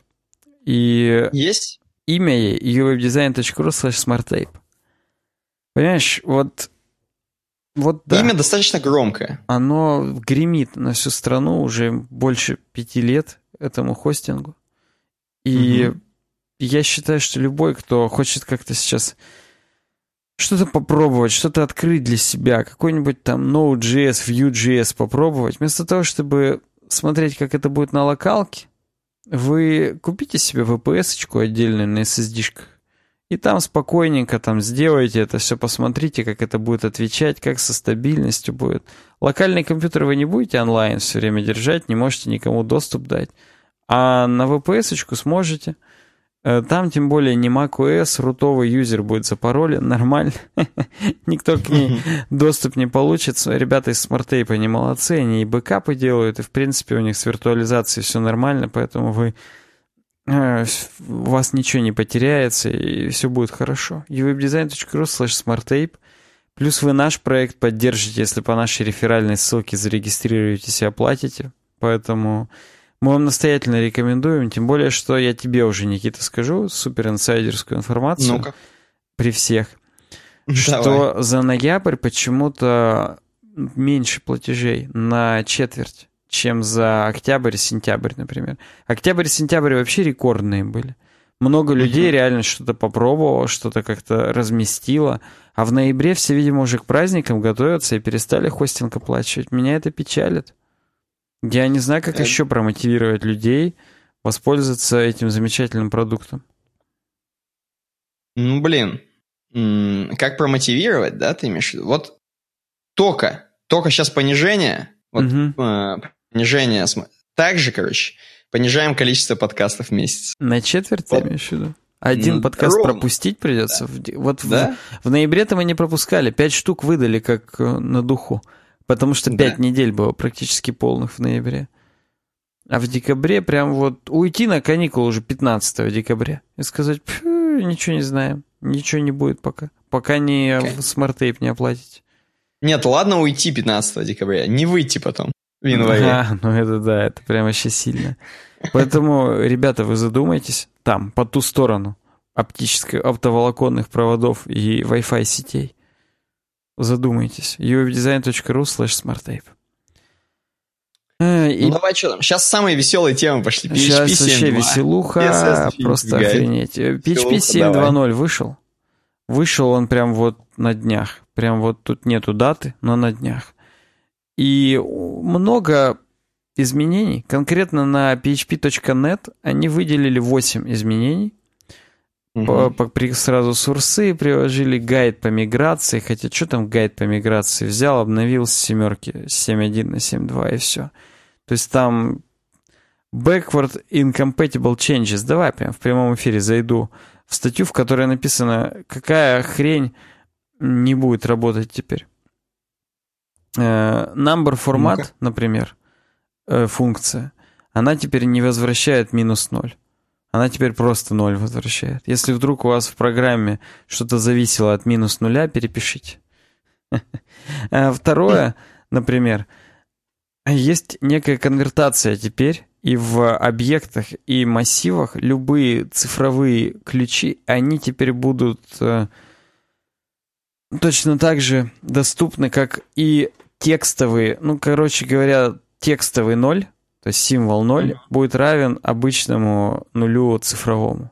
Почему, я скажу позже, то есть я когда буду изменения рассматривать, меня конкретно заинтересовало э, три изменения. Вот одно из них как раз конвертация между массивами и объектами, между тем, как у них индексация по ключам происходит. Поэтому есть, есть определенные моменты, которые обратно несовместимы, но на самом деле здесь вот, вот если вы так написали программу, что вас именно вот эти вот моменты вас заденут, вот вы лох. Потому что вот они, это реально очень edgy кейсы. То есть на такое нарваться, это прям вот сложно. Это не, не, немыслимо. Ну, это знаешь, скорее всего, ты уже писал какие-нибудь костыли, как бы, и то, что у тебя это то у тебя, скорее всего, многое, что еще другое упало, ну, нормально. Вот стопудово. То есть это, скорее всего, прям будет фаталити. На Хабре есть тоже вот эта заметка, вышел PHP 7.2.0 от 1 декабря.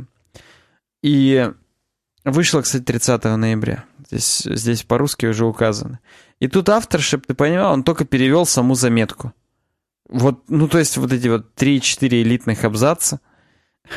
И он говорит, я, говорит, сами изменения не переводил. Думаю, нахрен надо. Есть, кстати, еще на авитовском блоге статья на выведениях PHP, но она от августа. Я не стал в нее заходить умышленно, потому что, ну, вдруг с августа что-то изменилось. Я мог, опять же, вникнуть, посмотреть, реально изменилось или нет, но не готов был. Короче, три изменения, которые меня заинтересовали. Первое — это изменение в преобразовании массивов объектов, числовые ключи. Оно нас уводит в глубину того, самой веселой темы, напоминаю, что в PHP и массивы, и объекты, они на самом деле хранятся в специальном типе, который, ну, нам он недоступен, но это метатип — называется хэштейбл. Просто хэш-таблица, в которой на самом деле упорядоченная, так сказать, упорядоченный мэп э, пар, то есть ключ значения. В массиве, в массиве все ключи, они... Это, сейчас я скажу. Не, э, не, не забыть бы, не провалить. Да, это обязательно интежер. То есть интежер с минимальным int-мином и максимальным int-максом. Все... Э, ну, ну, что ж такое-то? Угу. Короче говоря, любой ключ любого массива, хоть мы к нему и обращаемся как просто там к нулевому, как цифра, это по факту цифровая строка, numeric strings. Потому что это строка формата, ну вот там есть регулярка, которая все цифры покрывает. А второй — это объект. И там мо могут быть и цифровые, и эти ключи. Not permitted здесь написано. Они на самом деле конвертируются в строки во время работы, но, но, если вдруг когда-нибудь вы напишете такой код, который модифицирует массив или объект не через опиху, массивовую или объектовую PHP-шную, а напрямую изменив хэш-тейбл, то могли у вас быть проблемы с этим делом. У вас могло это... Э, вы изменили на цифры, а это у вас был массив, и теперь с помощью массивных методов вы не сможете получить к нему никакого доступа. Понятно, что никто бы, наверное, никогда этого не использовал. Но тем не менее, на, предложили использовать как бы так сказать, пофиксить, чтобы была конвертация в какой-то определенный момент. На самом деле конвертация будет долгой каждый раз, поэтому они ввели ряд проверок. Типа, нужна она или нет сначала, есть ли какие-то ключи именно цифровые. Если не нужна, то все старые методы просто использовались, а если не нужна, то конвертировалась и потом использовалась вот э, именно в Э, в новом виде. Здесь есть прям название Zend Simtable to Prop to, Simtable to Prop Table и Zend Prop Table to Simtable. Это внутренние методы. Мне просто показалось интересным. Я не знал, что в PHP и, и массивы, и объекты хранятся как хэштейблы. То есть это на самом деле типы, так сказать, верхнего уровня, а на нижнем уровне это один тип, так скажем. Кроме этого, новый алгоритм шифрования паролей, хеширования паролей введен в PHP, Argon 2. Он считается сейчас рекомендованным как раз для храни хранения паролей. И поэтому вполне логичным было бы его ввести как раз вот в PHP, который по сравнению, вот, например, с bcrypt, который использовался до этого, он параметризуется по трем параметрам. Простите за тавтологию, а не по одному, как это делает bcrypt. Короче говоря, более крутые, э, более крутые теперь пароли нас ждут в PHP. И оно доступно, если PHP был собран с ключом with password argon 2. Я думаю, что ну, у нас большинство слушателей и зрителей сами PHP не собирают, просто берут из репозиториев. И там оно уже будет собрано как раз с этим ключом, поэтому как раз с более крутым алгоритмом уже будут пароли храниться у всех. Кстати, вот на SmartTape тоже PHP они обновляют. Вот 7.1 точно был доступен. Сейчас, наверное, уже будет доступен и 7.2. И я думаю, они тоже с этим прям ключом и соберут. uwebdesign.ru slash smarttape. И третье изменение, которое меня заинтересовало, это... Простите. Сейчас скажу, как по-русски звучит.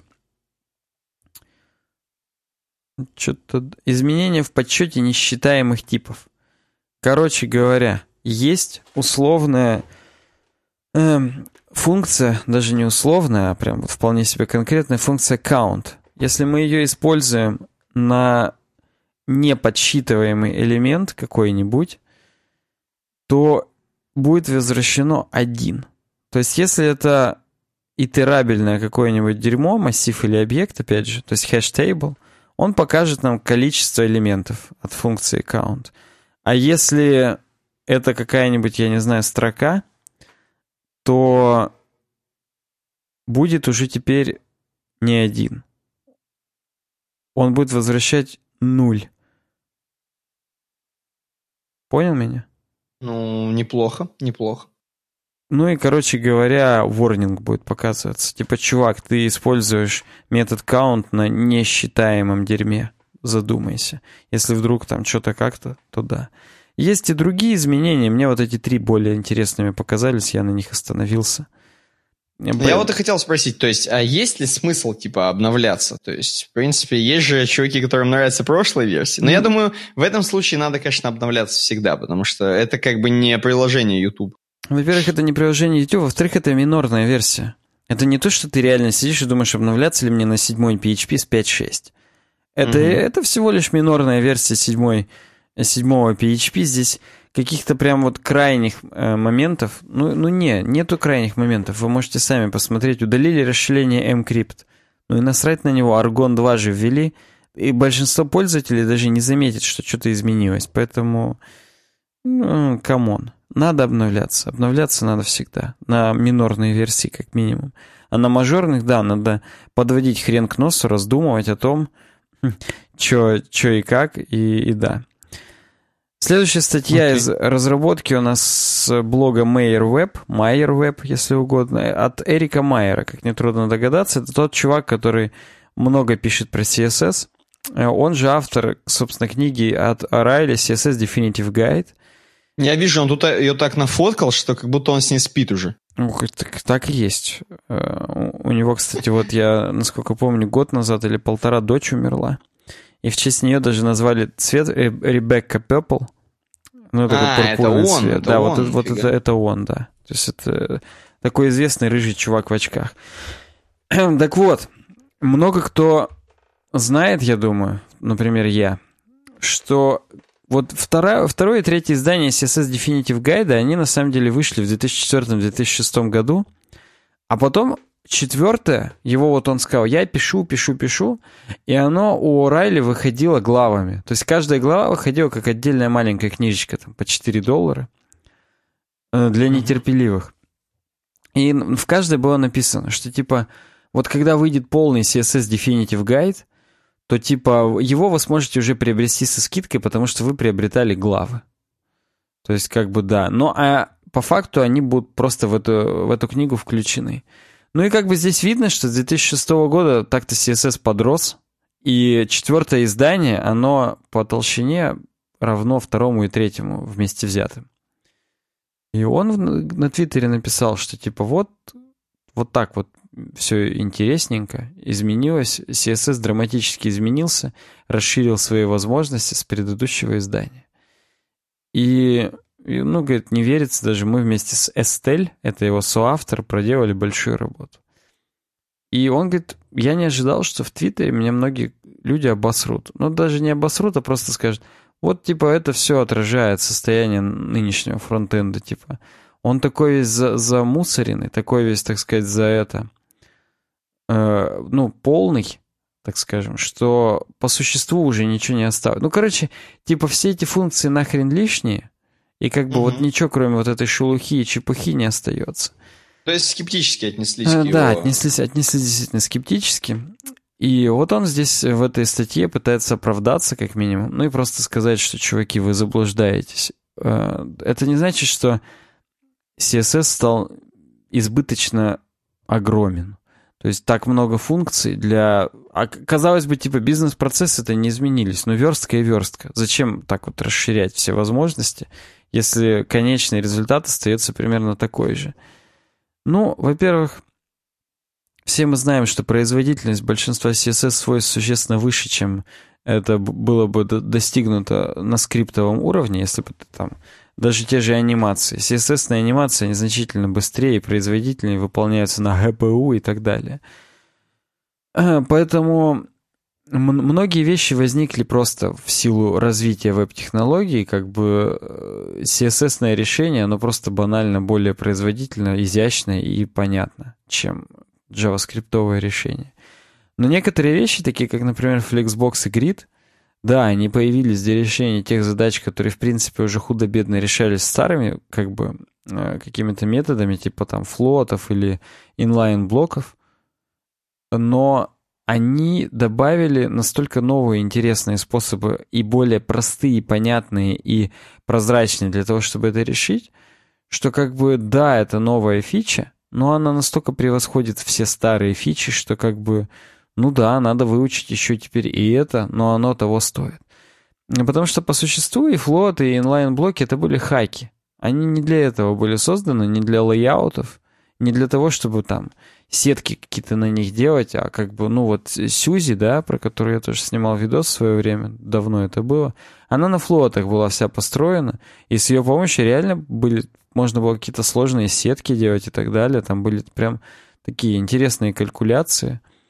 А было сделано на флотах. Но флоты для этого никогда не предназначались, поэтому, ну, да, все равно это попахивало, потому что твой CSS воняет, как мы выяснили уже в одном из предыдущих подкастов.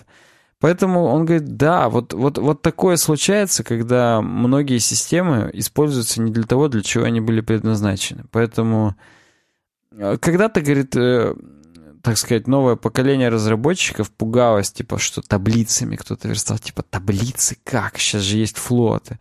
А сейчас, говорит, новое поколение, оно будет прям, ну, какие флоты? Есть же флексбоксы. Как можно было верстать флотами? И вот поэтому...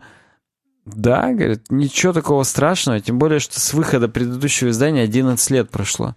Но за 11 лет-то уж точно мог, могли выйти как бы такие вещи. То есть даром, что, ну, ну, кажется, переход такой разительный с третьего издания по четвертое, но по времени прошло много времени простите за тавтологию, а между прошлыми проходило не так много времени, поэтому они не сильно выросли. Кстати, здесь он э, сделал на CSS книжечки. Вот эти угу. вот, э, видишь, да, черно-зелененькие. Да, Это вижу. об, объекты сайт, теги, теги сайт, и он с помощью CSS-гридов это сделал. И, кстати, он опять же сказал, что а вот в старых браузерах они тоже не сыпятся и выглядят нормально. Но у меня, к сожалению, нет возможности проверить на старом браузере. Ну-ка, вот если я какой-нибудь сейчас пользовательский агент Internet Explorer 8 включу, отключит ли он Ой, мне эти свойства? я боюсь. Боюсь, что может отключить. Ты не настолько старый, давай. Ну, не, вот не отключил, реально. То есть э, этот пользовательский агент, это если бы он проверял на уровне user agent строки, то тогда да. А так-то нет, оно проверяется по, по функциям supports, поддерживает или нет. Но, короче говоря, я, говорит, вот это вот сделал буквально там за пару минут. Вот эти вот книжечки. А уже прям вот показывается наглядно и прикольно. Поэтому... Ну, то, что он крутой, я не сомневался даже абсолютно. Да, и он еще э, добавил к этому, что э, кроме этого нам не нужно, говорит, э, переставлять контент по accessibility. То есть внутри HTML мы можем в хронологическом порядке все выставлять, а там уже дальше с помощью CSS менять местами, например, если нам так-то он требует повествования.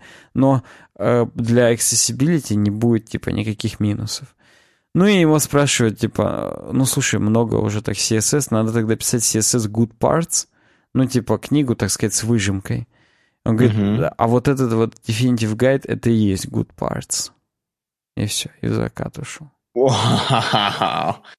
Ну, я понимаю, он убивает CSS. Да, он прям, он супер адепт CSS, и он тут вот как-то так вкусно прорекламировал. Мне прям вот захотелось книгу купить. Прям я такой, вау, охренеть, CSS Definitive Guide, наверное, там прям вот интересно-интересно. Ну, врут, наверное. Наверное, ничего интересного. Да, конечно, брешь от CSS, чтобы интересно. Это как... Ладно, окей. Э, переходим к, с, с, хотел сказать, к светским новостям, но нет, к научпопу. Короче, у нас здесь на самом деле, я не знаю, как твоя последняя тема, но мои темы все, кроме одной, они достаточно быстрые. И вот первая как раз самая не быстрая. Моя, самая. тоже, моя тоже быстрая. Э, Вафа Абзи, который говорит, что нахрена вам предлагать, он предлагает. Угу. Говорит, архитектор будущего, откровенный разговор с Илоном Маском. Надо не сбиваться, не говорить Илон случайно. Э, здесь на highnews.ru, как я понял, это, ну, конечно же, не сами High News брали интервью у Илон, Илона Маска, простите, это будет, это будет постоянно, это будет постоянно, uh-huh. я уже как привык. Да, это, короче, Rolling Stone написали про него Э, Rolling Stone написали про Они него. еще несколько дней него брали интервью, я не могу прям... Да, вот... там, короче, целая серьезная хрень. Он, видимо, понимал, что к нему пришли Rolling Stone. Он как бы что-то понимает еще. Вот. Э, он понимал, и интервью достаточно откровенное и, короче, ну, с эмоциями. То есть, как будто бы дуть к нему пришел. Как будто, да. Как будто в нашем, да, случае, как будто дуть. Короче, э, пришли к нему, Сначала пишет просто, что Ил, Илон Маск уникальный изобретатель, который хочет изменить мир, там, и все такое, все такое, все такое. Угу. Э, пришли к нему, короче, значит, в штаб-квартиру SpaceX в Калифорнии. Э, он там, как обычно, в серой футболочке, то есть, не как обычно, он везде достаточно по-простому одевается, ничего такого. Не знаю, я его, наоборот, всегда в пиджачке вижу. Ну, допустим, он, в серой футболке. Да, он в пиджачке, но у него под пиджачком там то рубашка, то футболка, то есть, ну, такое, там, то угу. джинсы, то брюки, то есть, ну, знаешь, не то, что у него перья, как у Киркорова, вот, у него, или как у Баскова отливающий костюм. Не, у него все достаточно скромно. Короче, он э, сидит у себя, все, они к нему приходят, э, то есть он как бы на работе. Угу. Соответственно, когда он на работе, значит, эм, ему сейчас 46, между прочим, 46. Надо вдуматься, 46 лет ну, чуваку. У него он, э, лицо-то БУ прям такое, да. БУшное лицо, но как бы у него, во-первых, несколько детей mm есть уже. Один из них, кстати, одного из них зовут Гриффин. Возможно, это в честь Питера Гриффина, я не знаю, ему 30 лет. Э, вот.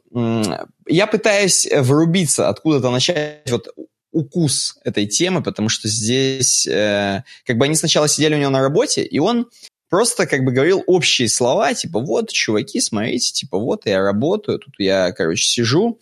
Угу. И он иногда, то есть он как бы сидит, тут у него же супер каменное лицо на всех фотках. Угу. Но типа они здесь описывают так, что он иногда, когда с тобой разговаривает, он достаточно эмоционально начинает говорить, и не верится, что это тот, короче, Илон Маск, который обычно на презентациях везде. Mm-hmm. То есть он иногда, короче, начинает выдавать эмоции, реально. То есть, э, короче, а дальше мы увидим уже эмоции дальше. Потому что дальше они чуть ли не домой к нему поедут.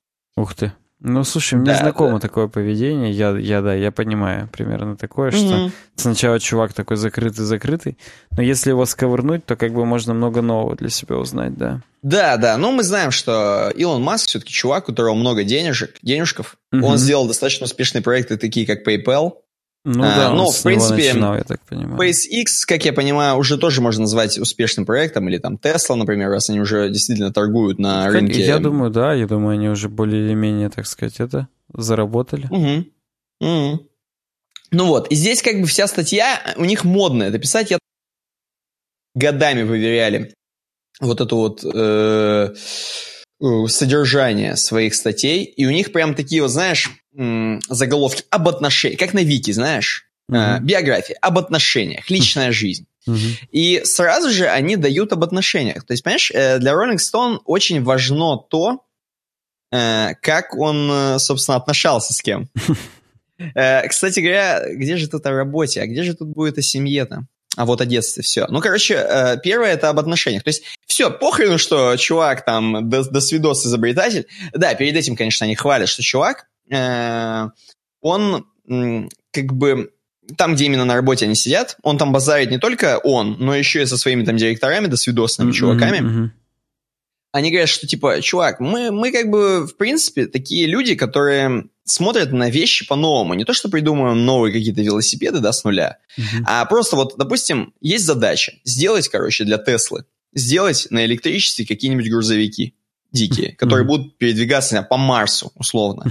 То есть там нельзя, короче, ездить на, ну, там, на бензине, на газолине, там, условном, да, mm-hmm. можно ездить только на электричестве. Например, в таких условиях, да, где нельзя поджигать там ничего.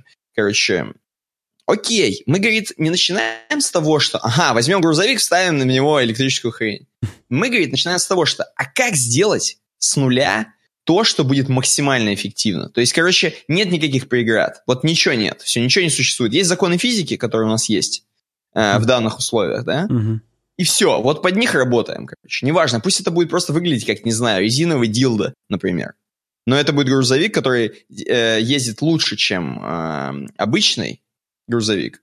Тогда мы так сделаем. Все, неважно. Это я на самом деле сейчас было не цитата он, и это я сейчас сам из башки уже продел, да, как бы, как Ах, вы поняли. Хочется все равно сохранить, потому что розовый все-таки как бы, да. Да, да. Так, так вот, короче, это все о том, что у них, короче, вот в его бизнесе, бизнес-процессах заведено то, что мы типа изобретатели. Все, настолько много бабла, настолько, короче, э, руки развязаны в этом плане, что типа на, нет преград никаких. Все, что хотим, то и делаем. То есть есть проект, нужно сделать максимально эффективно, делаем так. Все. Вот это, это главный постулат. Просто делаем лучше, делаем самое лучшее. Короче, вот там Илон Маск, у него такие установки у его компании, у всех. Угу. Короче, переходим к отношениям. Э, короче, оказывается, это они уже приехали домой, короче. Это они уже скоро приедут домой. А, у него уехали дети, то есть тут они как бы бегали, тятенька, тятенька, тятенька бегали. Угу. Сейчас можно уже без детей поговорить, как бы, ну, уже такие откровенные разговоры. И тут, короче, я как читаю, то есть для меня Илон Маск, ну, это чувак, который про деньги, как бы. Человек, который умеет управлять бизнесом, по идее. Угу. Начинается такая тема, короче. Сначала он рассказывает, ну, сначала, опять же, тут немножко про бизнес, про то, что вот, типа, мы такие, короче, крутые.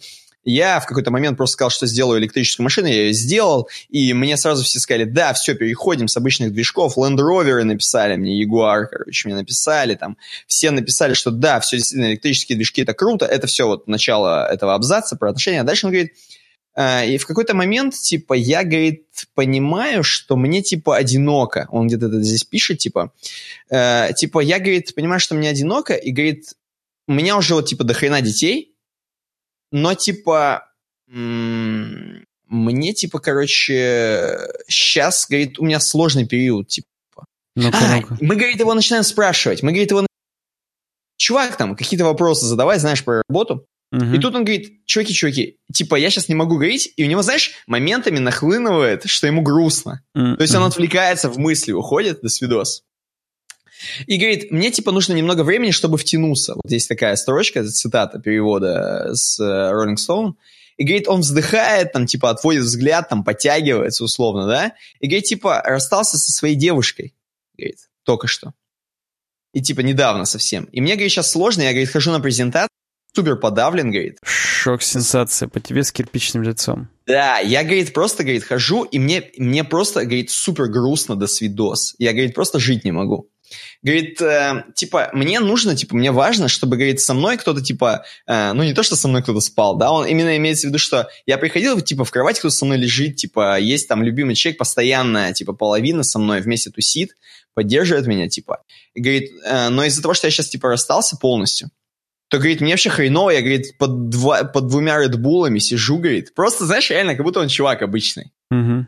Говорит, просто, говорит, э, настолько я, типа, унылый, чуваки, сорян, потому что, говорит, мне реально хреново, я, типа, страдаю.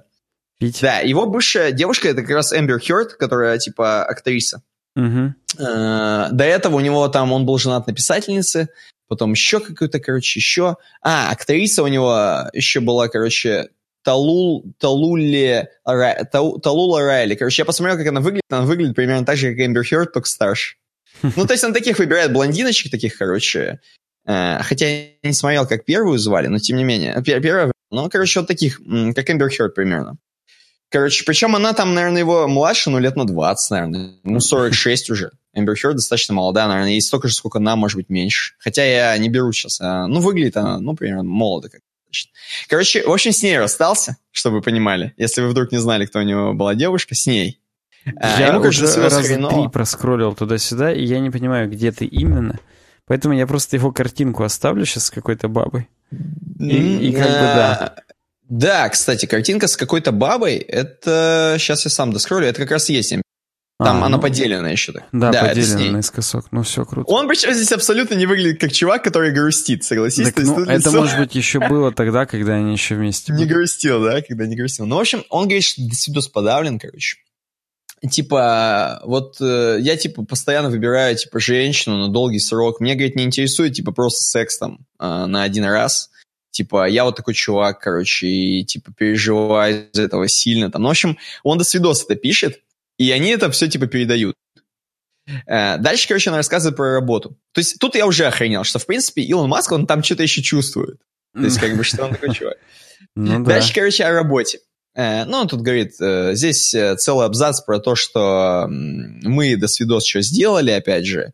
Эм, ему говорят, типа, чувак, может быть, ты уже, типа, как Стив Джобс, типа, проявление, второе пришествие Стива Джобса, как Иисуса, да? Типа, может быть, тебе просто ходить в водолазке, все такое. Он говорит, не-не, чувак, типа, чуваки-чуваки, не надо, типа, меня ни с кем путать. Э, типа, я просто делаю вещи, типа, крутые. Не надо, типа, мне э, говорить, что я там кто-то, короче, там, типа, железный человек, там, условно. Вот. Нет, я, короче, просто чувак, который делает мир лучше, там, все такое. Мне ну, нравится просто, здесь цитата. просто чувак. Если бы, говорит, при съемке фото меня просили надеть черную водолазку, а я бы умирал, то я бы с последним вздохом снял водолазку и швырнул бы ее как можно дальше. Да, то есть он да, типа есть не он... хотел бы играть он не хочет, не роль. хочет роль, да, да, да. Э, о детстве. Тут, короче, о детстве большой абзац, потому что здесь много чего есть сказать. Э, и много чего. Он, короче, это опять же, они уже дома практически у него сидят. И он, короче, уже супер эмоциональный чувак на самом деле. Угу. То есть он просто что-нибудь там вздыхает, ржет, грустит там. То есть на самом деле там он по пьесам типа... так и написано, вздыхает. Да, да, реально. вот. И, короче, тут рассказывается, что просто в детстве он читал много Айзека Азимова, э, его там серию основания, короче, mm-hmm. вдохновлялся, говорит, меня, говорит, воспитали не только, типа, родители, но в основном книги, типа, я очень много читал, родители, типа, у него тоже какие-то, ну, э, родители, короче, тоже не читали? просто там, знаешь, тоже читали, да, тоже читали, но вот батя у него, типа, там была такая тема, что они развелись в какой-то момент. И, типа, у мамы уже было несколько детей, получается, от бати. Ага. И, типа, я, говорит, решил, что, типа, маме и так весело, я, типа, батю поддержу. И, типа, начал жить с батей. Ну, типа, тут, да, тут как бы так с иронией это сказано, что, типа, вот. Но батя, он пишет, что, типа, батя оказался самым злым вообще человеком в мире, короче. Uh-huh. А, не то, что просто, знаешь, злым-злым, а в смысле, он прям делал плохие вещи, он здесь пишет.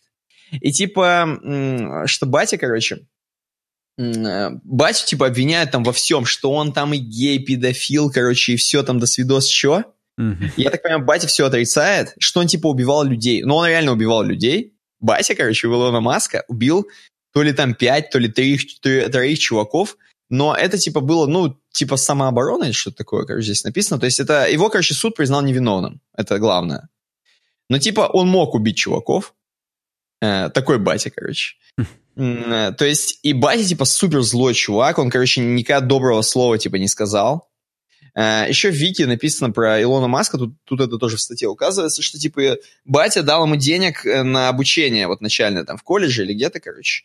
Но mm-hmm. на самом деле Илон Маск это все опровергает, говорит, ни хрена, мы там с братом, короче, мутили бабки уже сами. Говорит, mm-hmm. батя ни слова, короче, вообще ничего не помог ничего никак не поддержал, мы, говорит, сами все сделали, говорит, э, от бати вообще не, ну, никаких денег не брали.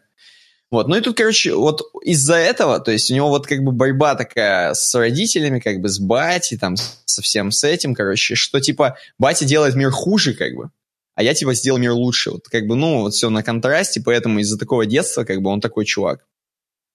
Э, ну, он здесь еще немножко рассказывает про то, что он был задротом, как бы, и его в школе очень сильно били до 15, что ли, лет. А потом он стал, короче, конца, потом он стал ходить конца. на, на единоборство, стал ходить. Стал заниматься, короче, там, карате, всяким таким, всякими такими темами. То есть, говорит, помимо того, что я читал, я стал, типа, заниматься спортом, до свидос. И, говорит, просто уже ко мне подходит хулиган, я, говорит, бью в нос, говорит, просто с руки, короче. И ко мне больше никто никогда не подходит. Типа, все, он уже, короче, начал. Он, это уже практически первые шаги к SpaceX, Тесле. Вот. Дзюдо, борьба, все такое. Э, ну, между прочим, он, кстати, достаточно здоровый чувак, если так вспомнить. Он 180 сантиметров написано. К 16 годам вы, выдурил. То есть он здоровый чувак. Он, в принципе, такая рама. Э, ну, о карьере. Тут э, вот здесь же написано, да, про отца, что он, типа, не давал ему бабла. Короче, они потихонечку, они там с братом, в общем, делали вещи.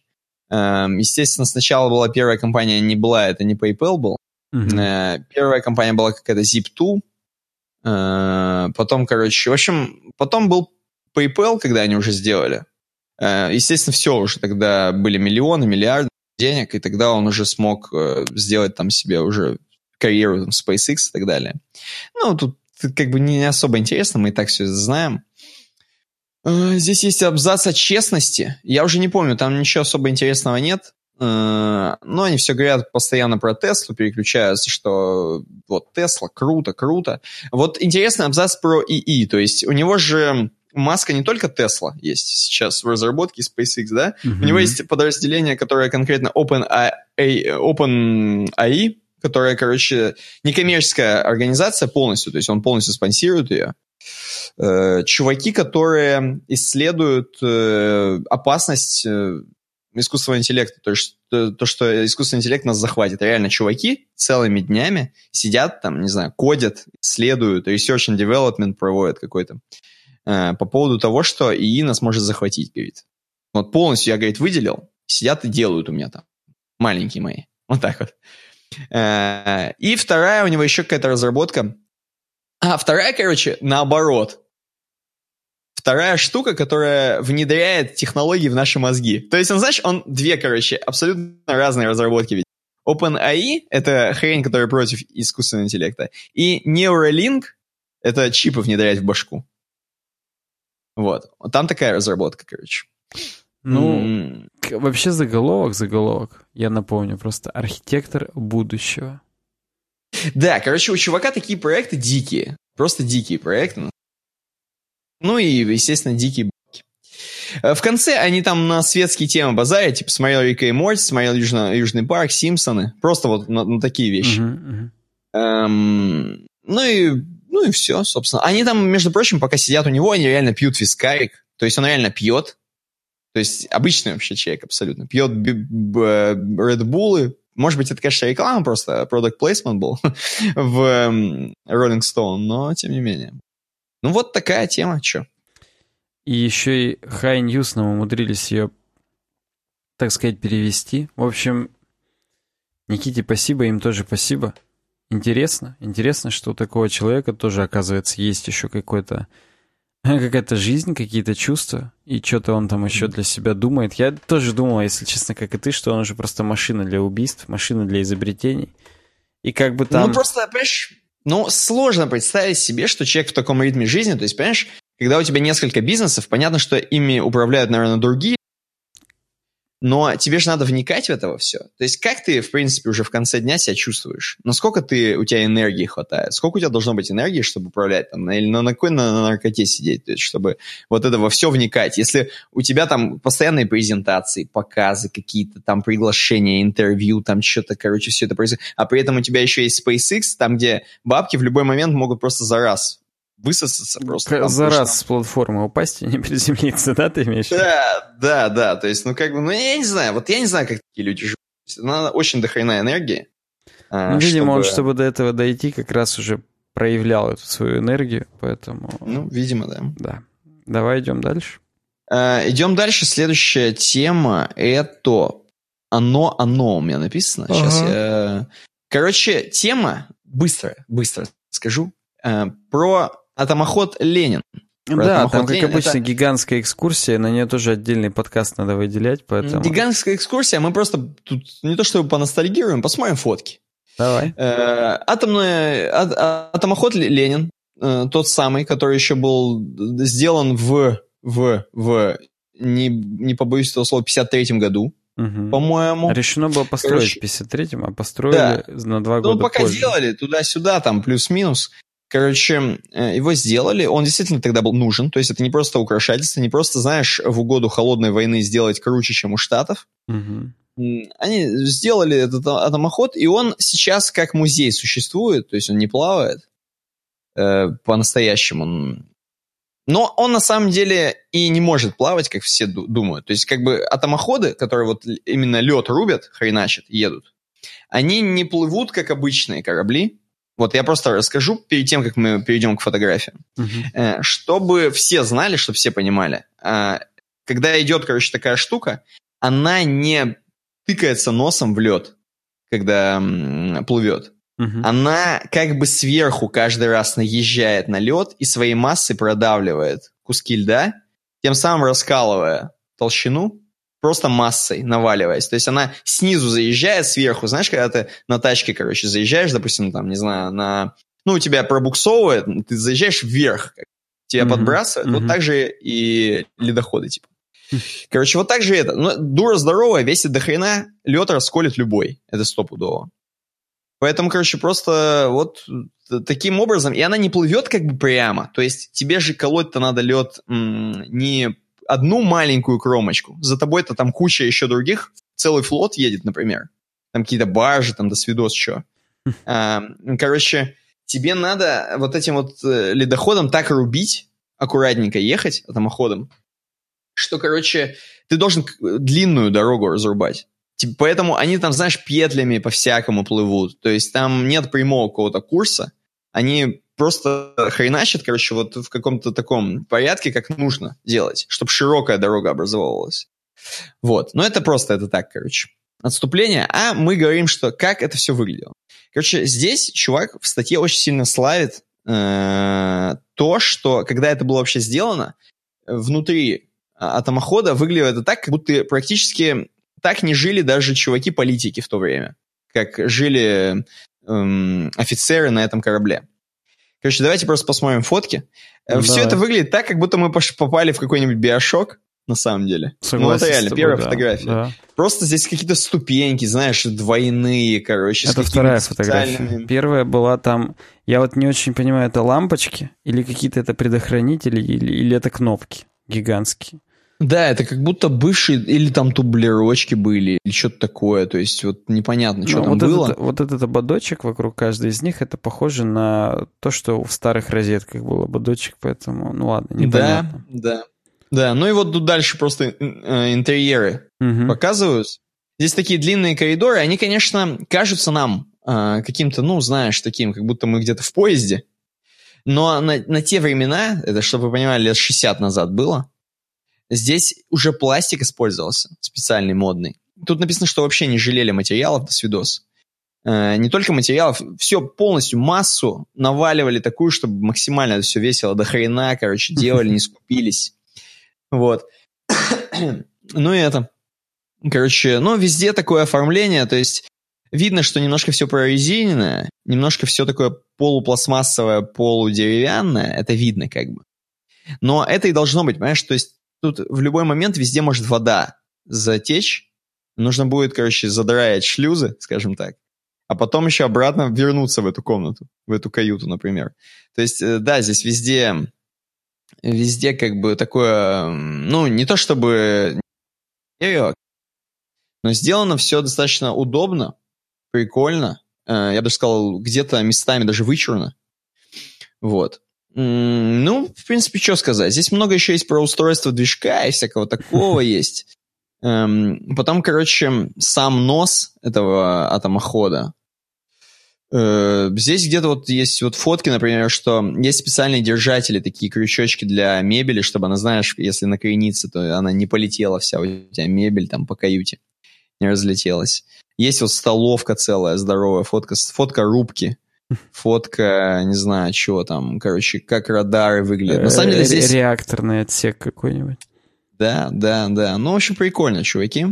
Посмотрите, если хотите, можете почитать. Тут даже всякие есть э, интересные факты. Вот, это атомоход Ленин.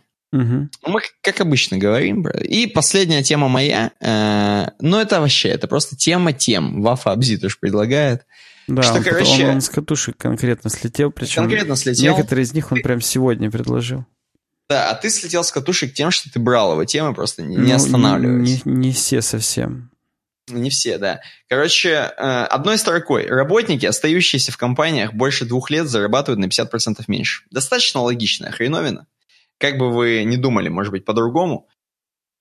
Естественно, что, типа, если вы, э, ну, в основном, допустим, возьмем IT, какие-то специальности, да, э, если вы каждые два года меняете работу, э, имеется в виду на повышение, то есть на повышение зарплаты и так далее, угу. скорее всего, ваша зарплата будет расти сильнее, чем если бы вы на одной и той же работе просто просили повышение. То есть э, вам вряд ли будет в разы больше платить один и тот же работодатель, в отличие от другой работы, смены работы кардинально, если вы нашли, схантили, например, тем более, или mm-hmm. вы подали на какую-то более престижную, там, лучше резюме, больше опыта и так далее.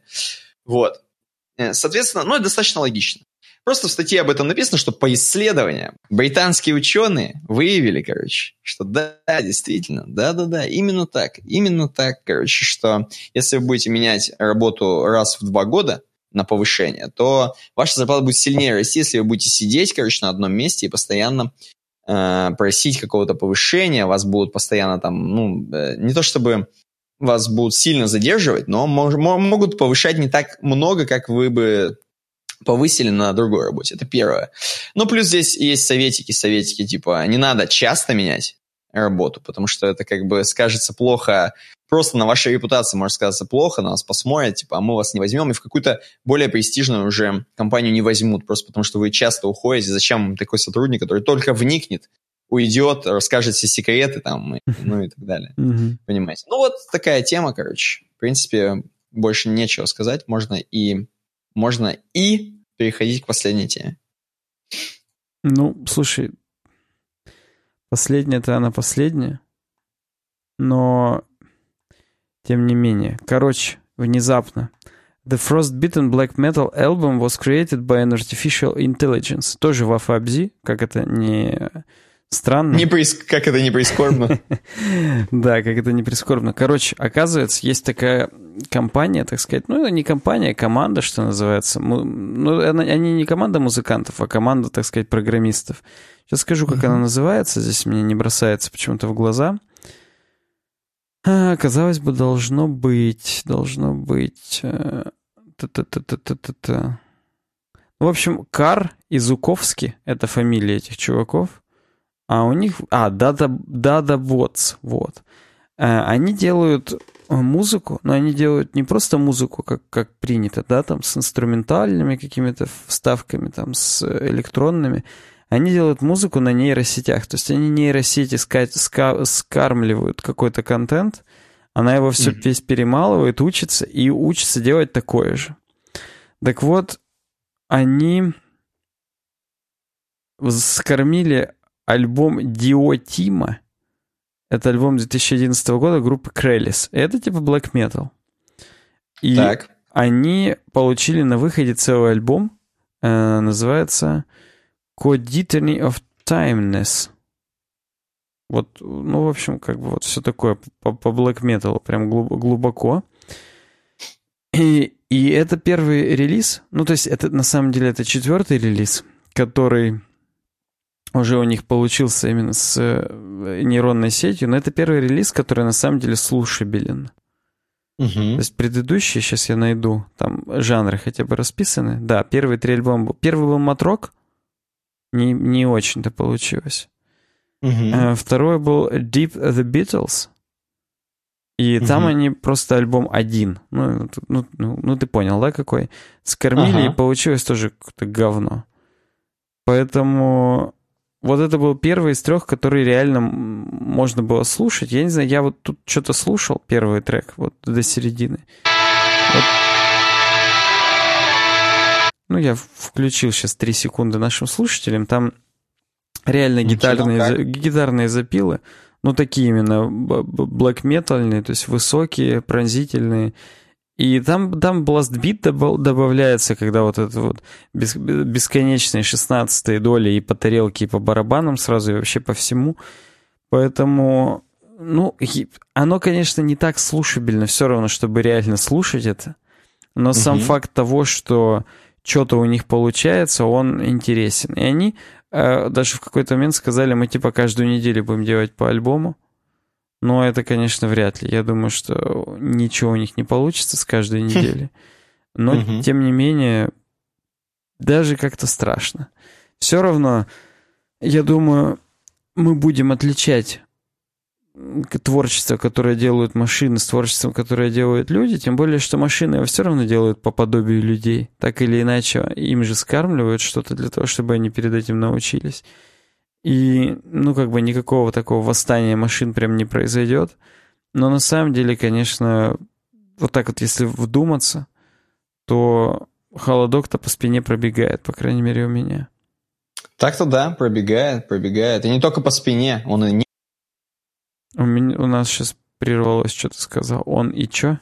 Я говорю, он не только по спине, но и ниже пробегает. А, ну, да, можно было догадаться, что ты скажешь, но тем не менее.